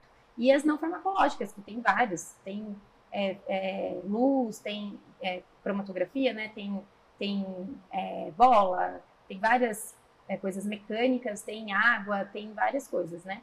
E, mas assim, eu acho que o principal é você entender como que é o processo de parto. Isso eu posso também te indicar alguns livros, né? para quem gosta de, de ler e tal. Tem alguns livros que são para as pacientes e não para os médicos, de como esperar tudo isso, né?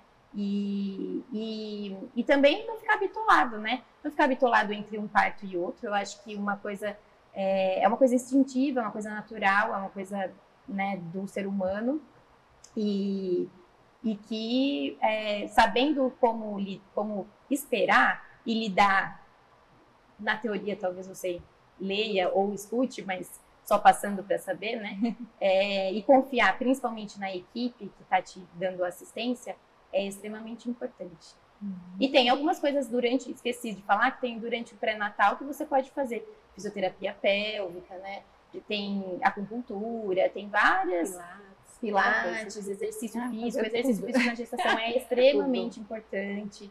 É, então, tem todo um preparo pré trabalho de parto e durante o trabalho de parto. E tem diferença de parto natural e parto humanizado, que hoje a gente fala bastante, assim? Eu sei que se entrar nesse tema a gente vai, vai aí mas vai. assim, tem algum para classificação ou não? É nomenclaturas, mas Assim, eu acho que existe o parto vaginal, que seria aí o, o mecânico, o parto normal, que a gente chama, e o que muito se fala aí, natural, humanizado ou adequado, na verdade é você tomando algumas medidas ou tirando algumas coisas clássicas aí de um parto normal para dar mais autonomia à gestante, dar mais conforto e tirar algumas intervenções que não, não são necessárias, né?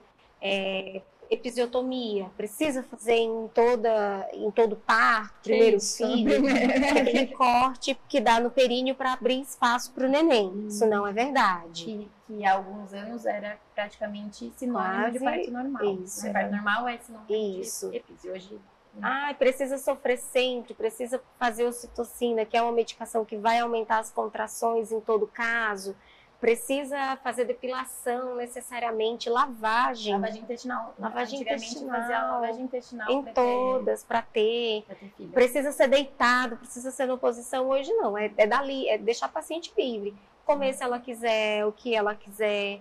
É, depilar se ela quiser, se não quiser, tudo bem. A lavagem, eu acho que na nossa época já, já, não. já ninguém fazia epísio, que é esse procedimento do corte, não é necessário em todo caso analgesia de parto tá aí, é um parto respeitoso, uhum. né? Não, não necessariamente se vai ser na água, se vai ser em casa, se vai ser isso, isso, aquilo com a estrelinha na banheira. Não é isso. Na verdade, a intenção hoje é de respeitar a autonomia da gestante e o é. processo do parto mesmo. Sim. A questão maior é, é a, a, gestante ter a sua autonomia em relação ao que ela pode opinar e o que ela pode querer fazer porque existe também um limite entre a parte técnica e a parte não técnica, né? Então, tem o limite da, do indivíduo, da, da gestante, e o limite da parte técnica que ela não sabe, né? Então, o mais importante é uh, a gestante poder ter a sua própria opinião, ter, baseado nas informações que ela tem, né? Porque também não adianta chegar a falar, ah, eu quero fazer isso ou não quero fazer isso, mas ela não sabe para que que serve, né? Sim. Então, a gente está falando numa condição de que a gestante já tem as informações necessárias e existe aquele plano de parto, né, que hoje em dia é, faz-se muito, né, que ela escreve, escreve uma carta mais ou menos, tem alguns livros já que, que direcionam e outros a pessoa só escreve o que ela gostaria de que acontecesse e outras coisas que ela não gostaria que acontecesse. Dentro do limite da, é, da indicação técnica, né? Porque existem, existem as indicações médicas de alguns procedimentos que é independente do que a mulher quer, porque às vezes a gente precisa fazer algumas, algumas intervenções para que é, tudo ocorra bem, né? E saber o limite, né? Em que momento isso, isso acontecer. Então, o, e o médico também, ao contrário, não ultrapassar a barreira da, do desejo da mulher. né, de ter um parto como ela planejou dentro dos limites de, né, dela, de, das informações que ela tem, né? E isso é um parto humanizado, respeitoso, como a Camila falou. Acho que é, o, acho que é a principal é. definição, é o respeitoso. Nossa, muito legal ver como as coisas evoluíram, como, né, vão acontecendo, se desdobrando, né? Acho que vem muito da demanda, né? As pessoas querem isso, talvez uhum. passaram por traumas muito grandes durante o parto e aí vão buscando e é muito bom são, saber que existe, sim, né? São as voltas do mundo aí. É. Há uns uhum. anos atrás, papinha Nestlé e, e suplementação aí de, de, tudo que você imaginar de pode Pode falar as marcas, né? Pode. né? Estrogênios, mucilon, tudo aquilo ali era vendido como se fosse o substituto. Né? Era, era substância. O biotônico que abriu o apetite nunca mais fechou. nunca mais abriu o apetite e foi lá. E hoje a gente voltou o quê? Ah, é, come comida de verdade, evita o processado, é, evita o orgânico. E é do mesmo jeito que a cesárea foi vendida muito como a via mais segura, a melhor via, hoje isso começa a ser desmistificado aos poucos, que não é bem assim, né? Então, acho que faz muito analogia aí das papinhas é, e da alimentação. E também, só para complementar a, essa, essa questão do parto, é, em relação ao, a, ao pós-parto imediato, também tem algumas, uhum. algumas demandas né, das pacientes que elas podem também opinar e, e, e manifestar o desejo de como vai ser o cuidado com o bebê, pontualmente em algumas coisas, né? E tem a, tem a questão do contato pele a pele, né? Que, que há poucos anos não existia e talvez em alguns lugares ainda não existam pós-parto normal, cesárea muito menos ainda, né? É, que é o bebê ir direto para o contato com a mãe, pele a uhum. pele, porque é pele a pele. O bebê peladinho assim que nasceu e a mãe sem nada no tronco, né? E aí depois tem, né, uma, um tecido, uma, um cobertor para colocar, que isso há pouco tempo não, quase não tinha no pós-parto. E hoje a gente sabe que existem inúmeros benefícios dessa, desse momento aí. Uhum. Muito legal. E para o pessoal que está pensando assim, se vai congelar, não vai, escutaram aqui, olhar a idade lá, é o é, RG, ali, a certidão de nascimento, falou, opa, eu aqui, acho que é melhor eu pensar sobre isso e lá. Tem uma média de valores assim de tratamento, tanto de congelamento de ovos como de fertilização? Tá. O congelamento de óvulos, como ele é um um pezinho antes do congelamento de embrião ou da fertilização mesmo, ele é um pouco mais em conta. A gente tem assim meio que um mínimo, mas o máximo é quase sem limite aí. O céu é o limite. Mas eles podem. Como casamento, Isso, né? Exato. A gente estava brincando aqui antes de começar a falar, mesmo que você me perguntasse quanto custa um casamento, tudo depende, é. né? Mas aí hoje a gente já, já diminuiu muito os custos. Hoje o congelamento de óvulos ele pode partir entre 7, 8, 9 mil em média. E aí, dependendo de clínica, medicação, localização, isso pode aumentar muito, né? Uhum. E o congelamento de embrião e o congelamento e a fertilização mesmo em si, aí já são técnicas um pouco mais apuradas que geralmente passam do congelamento de ovos, mas que cada vez mais elas andam para ficar mais acessíveis. Uhum. Então, e o congelamento ele também tem aluguel para ficar de tempo? Ele assim, tem uma manutenção, né? Uhum. Não é, é como se fosse um aluguel, mas depende muito de onde você faz. Vai ter local que você vai pagar a anuidade uma vez por ano, como se fosse o seguro de carro também. Uhum. Tem local que é mensal, tem local que vai ser trimestral, semestral. Depende de, do local onde você faz. A média também seria por volta de mil, mil e pouquinho o ano. Uhum. E aí vai ter local que vai só diluir esse mil e pouco aí no ano. Uhum. E tem local que você vai pagar ah, todo ano, alguém vai te ligar e você vai pagar o aluguel lá do, do terreno do seu, do seu futuro filho, quem sabe. A parcelinha ali do, do freezer.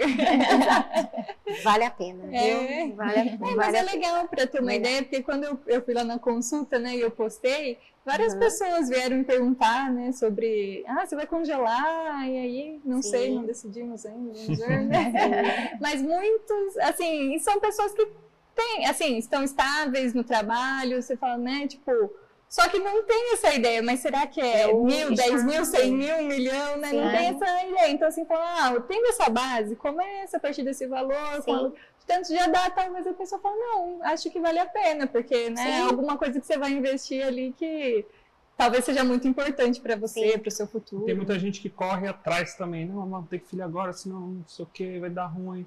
E aí já dá uma segurança, né? Pelo Isso. que vocês passaram para a gente, que, pô, congelando, tá fazendo um planejamento, dá para ter um pouco mais tarde. E eu acredito também que é, cada vez mais as pessoas vão viver mais. Então, ah, tem muita gente que fala, ah, mas eu vou ser pai velho, e aí, não sei o que, pô, então a Billie Denise tendo filho com 80 anos, e tá pensando no longo prazo ainda e tal. Então, é, as coisas vão, vão evoluindo, tanto a, os nossos costumes, práticas, tecnologia, medicina, tudo está evoluindo. Então, é bem provável que essa geração aqui viva por volta de 90 ou mais anos aí, né? Muito. E tem muito aí, por exemplo, quanto custa? O custo é diferente às vezes do valor, né? Exato. Às vezes aquela, hum. aquele sonho dela é um valor muito maior do que aquele custo. Às vezes a gente se programa e vai. Né? É, conge os congelamentos, as fertilizações está muito em alta. É, ainda é um grande tabu, mas tem, hoje tem grandes figuras públicas que estão vindo aí à tona para falar, né? Paulo, Paulo Oliveira fez congelamento, Fernanda Paes Lemes fez congelamento, e ela inclusive não teve uma boa experiência, que também é legal de se comentar todos os lados, né?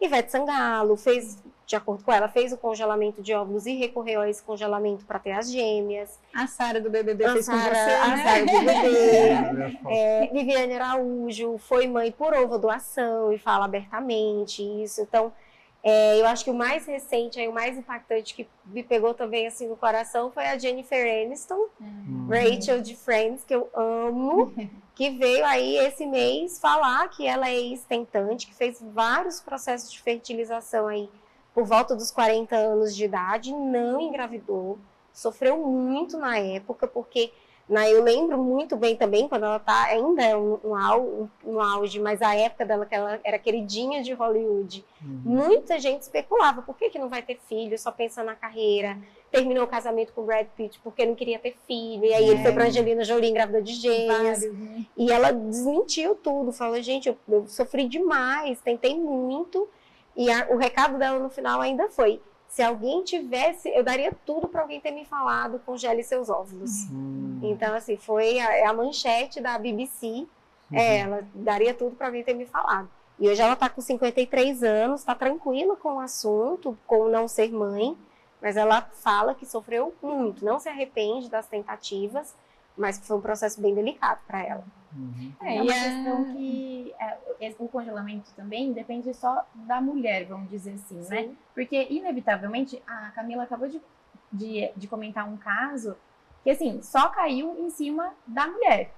É, o homem, ele não tem esse peso, não, ele não carrega isso com ele, até porque ele consegue, né, ter filho mais, mais pra frente, né? E é, a questão da, da, da, do planejamento reprodutivo aí, é sempre é, caído na, na, vai para as costas da, mulher. Então, olha todo, todo, tu, por tudo que ela passou, né? Ou porque não está tendo, ou porque teve, ou porque está tentando não consegue, que é a culpa, né, tudo. né, de sempre. Culpa. E, e aí o congelamento também é uma questão que você não precisa de mais ninguém, a não ser com um pouquinho de dinheiro e, e, e, e bons profissionais para te ajudar a Sim. postergar um pouquinho essa questão. É, e, e ter um pouquinho mais de autonomia quanto a isso. Só que é muito importante também pensar e esclarecer que também não é um seguro 100% de cobertura, né? Porque não, não existe uma, uma, um 100%. Uma, um 100%, né? Na medicina, nada 100%. O nunca e o sempre é, não sempre na nossa profissão. Exato.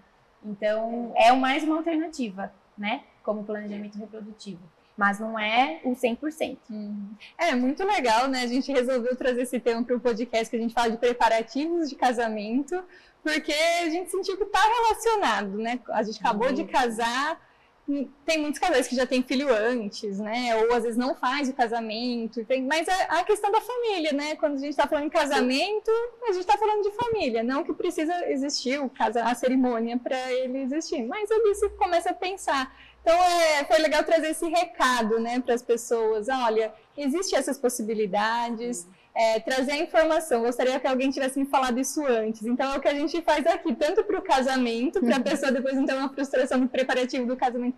Pô, casei, mas não sabia que eu tinha que ver tal coisa de tal assunto, do preparativo. Uhum, então, a nossa sim. função aqui é sempre trazer informação para que cada um possa tomar sua decisão, mas baseado não no medo, que a gente tem o medo quando a gente não tem o conhecimento, mas baseado Exato. no conhecimento. Exato. E aí, para a gente concluir aqui, né, vamos fazer a, pergunta filosófica é. que a gente faz. Importante essa, é, essas perguntas. Posso fazer? Uh, como que vocês veem a evolução do planejamento familiar da época que vocês estudaram nisso, vocês acompanharam, né, desse tempo para trás, e como que vocês acham que isso vai ser para o futuro? Bom, a Camila já deu uma palhinha, né, falando da questão da evolução. É, eu acho que o planejamento familiar e reprodutivo é sempre do casal, independente, né, da, da orientação sexual e tal, mas, lógico, que sempre rebate em relação à mulher, por conta dessa questão da, do tempo, né, que ela tem para ter filho, natural, é, é, natural não, de, de, de óvulos próprios, né, e por conta da questão social, né? E o que acontece é que os marcos são sempre em cima da questão feminina. Então, a, a questão da contracepção, que deu mais independência para a mulher e ela começou a conseguir é, é, escolher quando ela, ela quer engravidar ou não. E agora a questão do congelamento de óvulos ou até de embriões, é, que ela consegue também ter um ajuda no, nesse, nesse, nesse planejamento que ela tem, né? Uh, assim, eu espero, né, pro, pro futuro, acho que spoiler do, do futuro, acho que a Camila pode dar com mais propriedade, mas eu espero que essa questão diminua cada vez mais em relação a tabu, né, o tabu da, da reprodução, assim, é, humana, né, uh, seja cada vez não exista mais essa palavra, né? Tabus. Então, todas as infor informações adequadas e necessárias e que o assunto cada vez mais seja abordado, desde a consulta do, do médico, né? Que não é todo médico que aborda essa, essa, essa questão, até a abertura da paciente ou do paciente em relação a isso, e, e, e, as questões específicas também da, da questão da infertilidade em si, vamos dizer, né? Uh, passando pelos casais homoafetivos, que hoje em dia tem cada vez mais busca, mas a gente sabe que é uma população é, que é um pouco mais marginalizada, né? É, a questão de doação de, de, de, de ovo, a gente chama de ovo doação, né? De ovos e de espermatozoides. Espermatozoides é um pouquinho mais tranquilo, mas a doação de ovos ainda tem também bastante questão burocrática e, e de legisla, legislação, desculpa, é, e a questão também é, de uh, o, essa questão de ovo doação e de, de doação de espermatozoide dentro do casal, né? Então, a partir do momento que o casal está é, é, é infértil, tem um fator de infertilidade às vezes até desconhecido, né? Que é a maioria, né? Do, das causas é desconhecida. é, existe também essa questão de, de da doação do, do, gameta ali, que também é um grande tabu Sim. dentro dos grandes tabus da reprodução humana, e isso, uh, quanto mais abordado, quanto mais é, desmistificado, mais opções a, a, pessoa vai ter, né? E ela entendendo a, tu, todas as informações, né? Ela também pode ter uma, um, um planejamento ainda mais refinado ali da, da sua da, do seu, da sua família e da sua, do seu planejamento familiar. Hum. Exato. E você? É, teve uma paciente que me perguntou uma vez se existia algum caso que seria impossível a pessoa sair sem o neném no colo. E eu falei, olha, eu acho que com o coração aberto, a cabeça aberta, uma programação aí é, mínima financeira, psicológica também, eu acho que são poucos os casos que a gente não consegue alcançar uma gestação seja óvulo próprio, seja insistência, banco de sêmen, ovo doação, útero é, de substituição, que é a barriga solidária. É, então, eu acho que o que a gente mais precisa realmente é desmistificar, porque quanto mais abordado o tema, mais rápido a paciente chega, mais rápido o casal chega e mais opção e mais chance a gente tem. No dia que alguém procurar ajuda tão rápido quanto procura. Quando você quer fazer um procedimento estético, ou quando você está com dor de dente, procura um, um, dentista, por exemplo, mais sucesso a gente vai ter. Quanto mais se fala, vai ser muito melhor. Vai ser igual se falar assim: ah, eu estou tentando engravidar aqui, gente, não consigo. Ah, Aline, procura ajuda. É mesmo, né? Vou procurar ajuda. Uhum. E você vai lá tranquila, sem ficar com vergonha, sem ficar culpada, sem ter que ouvir da família, ah, você não engravida porque Deus não quer, por que, que você quer engravidar? Porque os, o que as minhas pacientes queixam é, nós estamos em novembro, Panetone tá aí, né? CD da Simone já voltou. 90%, é, 90 das minhas pacientes já olharam para mim esse mês e falaram, eu tô apavorada, eu já dei todas as desculpas para minha família, eu não vou nas festas e nas confraternizações, porque não aguenta mais. Quando que vem o neném? Por que, que vocês não, não adotam? Você tá estressada. É vocês preparem, vocês acabaram de casar. Vocês já estão antes de casar, porque relacionamento tá longo é isso. Então todo mundo cobra. Aí você tem o primeiro, aí já começa, tá aqui, ó pós-parto e o segundo, quando você vai dar um irmãozinho? Então, assim, vamos normalizar a situação, porque isso ajuda na, no, resultado e diminui todo esse transtorno psicológico, que é um transtorno muito grande. É, eu acho que, que isso é muito legal, porque às vezes eu vejo que muitas dessas perguntas não é na maldade, às vezes até para puxar assunto, enfim, uhum. tá ali, que nem eu, acho que o Guilherme também é uma pessoa que se importa com essa pergunta. Meu pai sempre fala, alguém fala, a gente dá risada. Porque não é uma coisa que está é pesando na gente. A gente não está é. tentando, não está conseguindo, Sim. ou alguma coisa. Mas para quem talvez esteja nesse processo, você não sabe como está a outra pessoa. Não. Então, às vezes você pega na ferida com essa Exato. pergunta, né? Então é, é, bom tomar um pouco de cuidado é. mesmo. E é muito automático, né? Porque é. até eu que tenho esse cuidado. Eu chego, às vezes, na, na, nas minhas festas, em confraternização, às vezes com a paciente. Eu dou alto para o pré-natal. Então, lá, beijo, tchau, boa sorte pro seu pré-natal. Quando você volta para pegar outro embrião? Aí eu fico, gente, eu preciso parar. que chata que eu sou. então é isso, né? É tentar. Fica empolgada, né? E aí mais um, mais um. Engraçado que eu fiz a pergunta pensando uma coisa e me respondendo totalmente outra, mas é realmente faz muito é. sentido. A evolução é ser mais comum isso, ser mais conversado, Sim. ser mais resolvido também.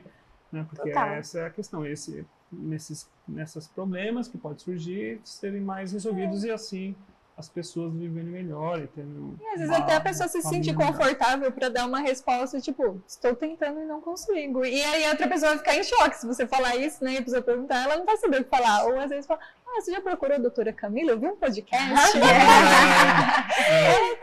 Se for isso, é ótimo. Porque o pior é assim, é porque você está estressada, porque que você não adota, vai viajar que você engravida, você compra um cachorro, filho dá Puts. trabalho, tem tanta criança passando fome. É, é então, tudo, gente. conversa poder ser natural e até informativa, né? Sim. né? Tipo, se a pessoa falar isso, ah, tô tentando, não Sim. consigo. Aí fala, ah, eu fui numa consulta outro dia com a doutora Ridan, ela me falou isso, isso, isso. isso. E você desenvolver um assunto Sim. ali e não ficar aquela coisa chata. É isso, é. né? Então, às vezes, a evolução seja isso. Se parar de ser tabu, as pessoas Sim. podem conversar abertamente. Porque hoje, se você tem alguém próximo, tentante, que não consegue, talvez você nem está sabendo, então a pessoa não fala sobre não, isso. Não fala. Sim, não então, fala. às vezes, é normalizar e às vezes falar e saber que tem informação, tem apoio, ó, oh, já passei por isso, me consultei assim, fiz assim, quiser, né, te dou o telefone. Sim. Então, acho que isso é bem bacana. Legal, muito bom o episódio.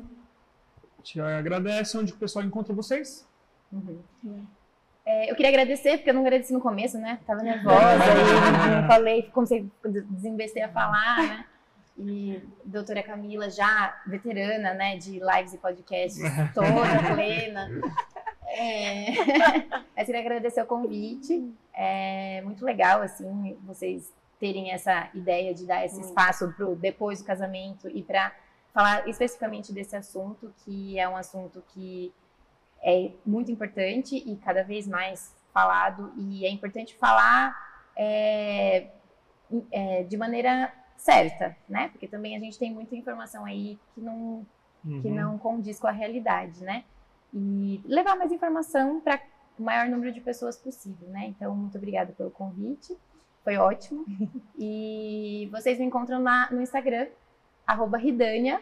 Soletre, por favor. É, a, a vantagem de ter um nome diferente é essa. Meu, meu Exclusiva. Instagram e meu e-mail, não vou falar. Alguém tem um arroba, o primeiro nome só? É. Ninguém tem no Instagram. Falta só aquele selinho lá azul que eu não sei Verificado. como verificado. Não, mas existe, não vai demorar muito tempo.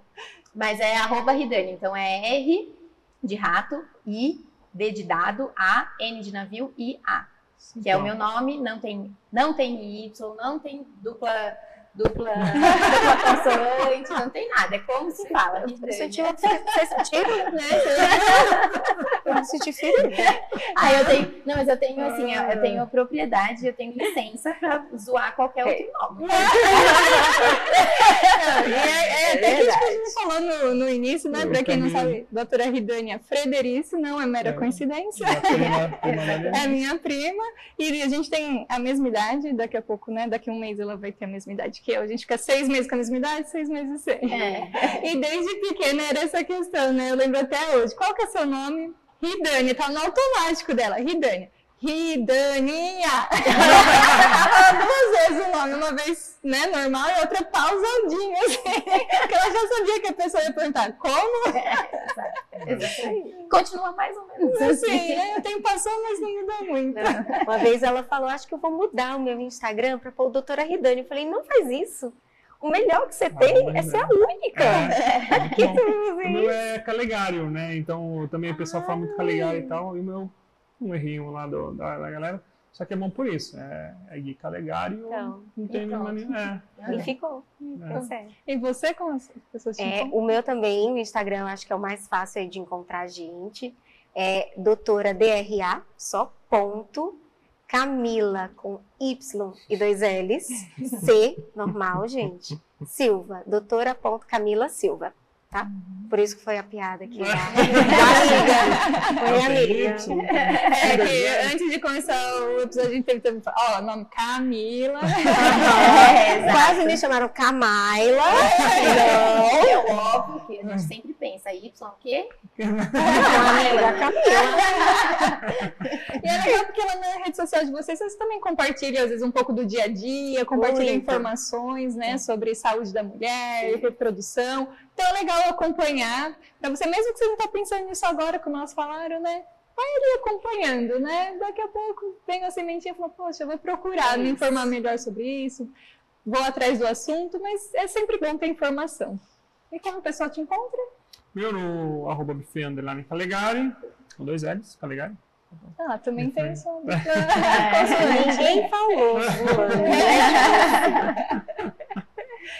E você? E o meu é arroba Aline Frederice, tanto no YouTube quanto no Instagram e também no canal Os Noivos Podcast. Certo? E eu também agradecer, sigam lá, arroba JC Foto e Vídeo, que é Produção. quem faz a produção, edição aqui do nosso podcast, está sempre aqui nos ajudando a levar mais informações para vocês. Muito obrigado por assistirem e até o próximo episódio. Até mais, tchau, tchau. Obrigada. Obrigada.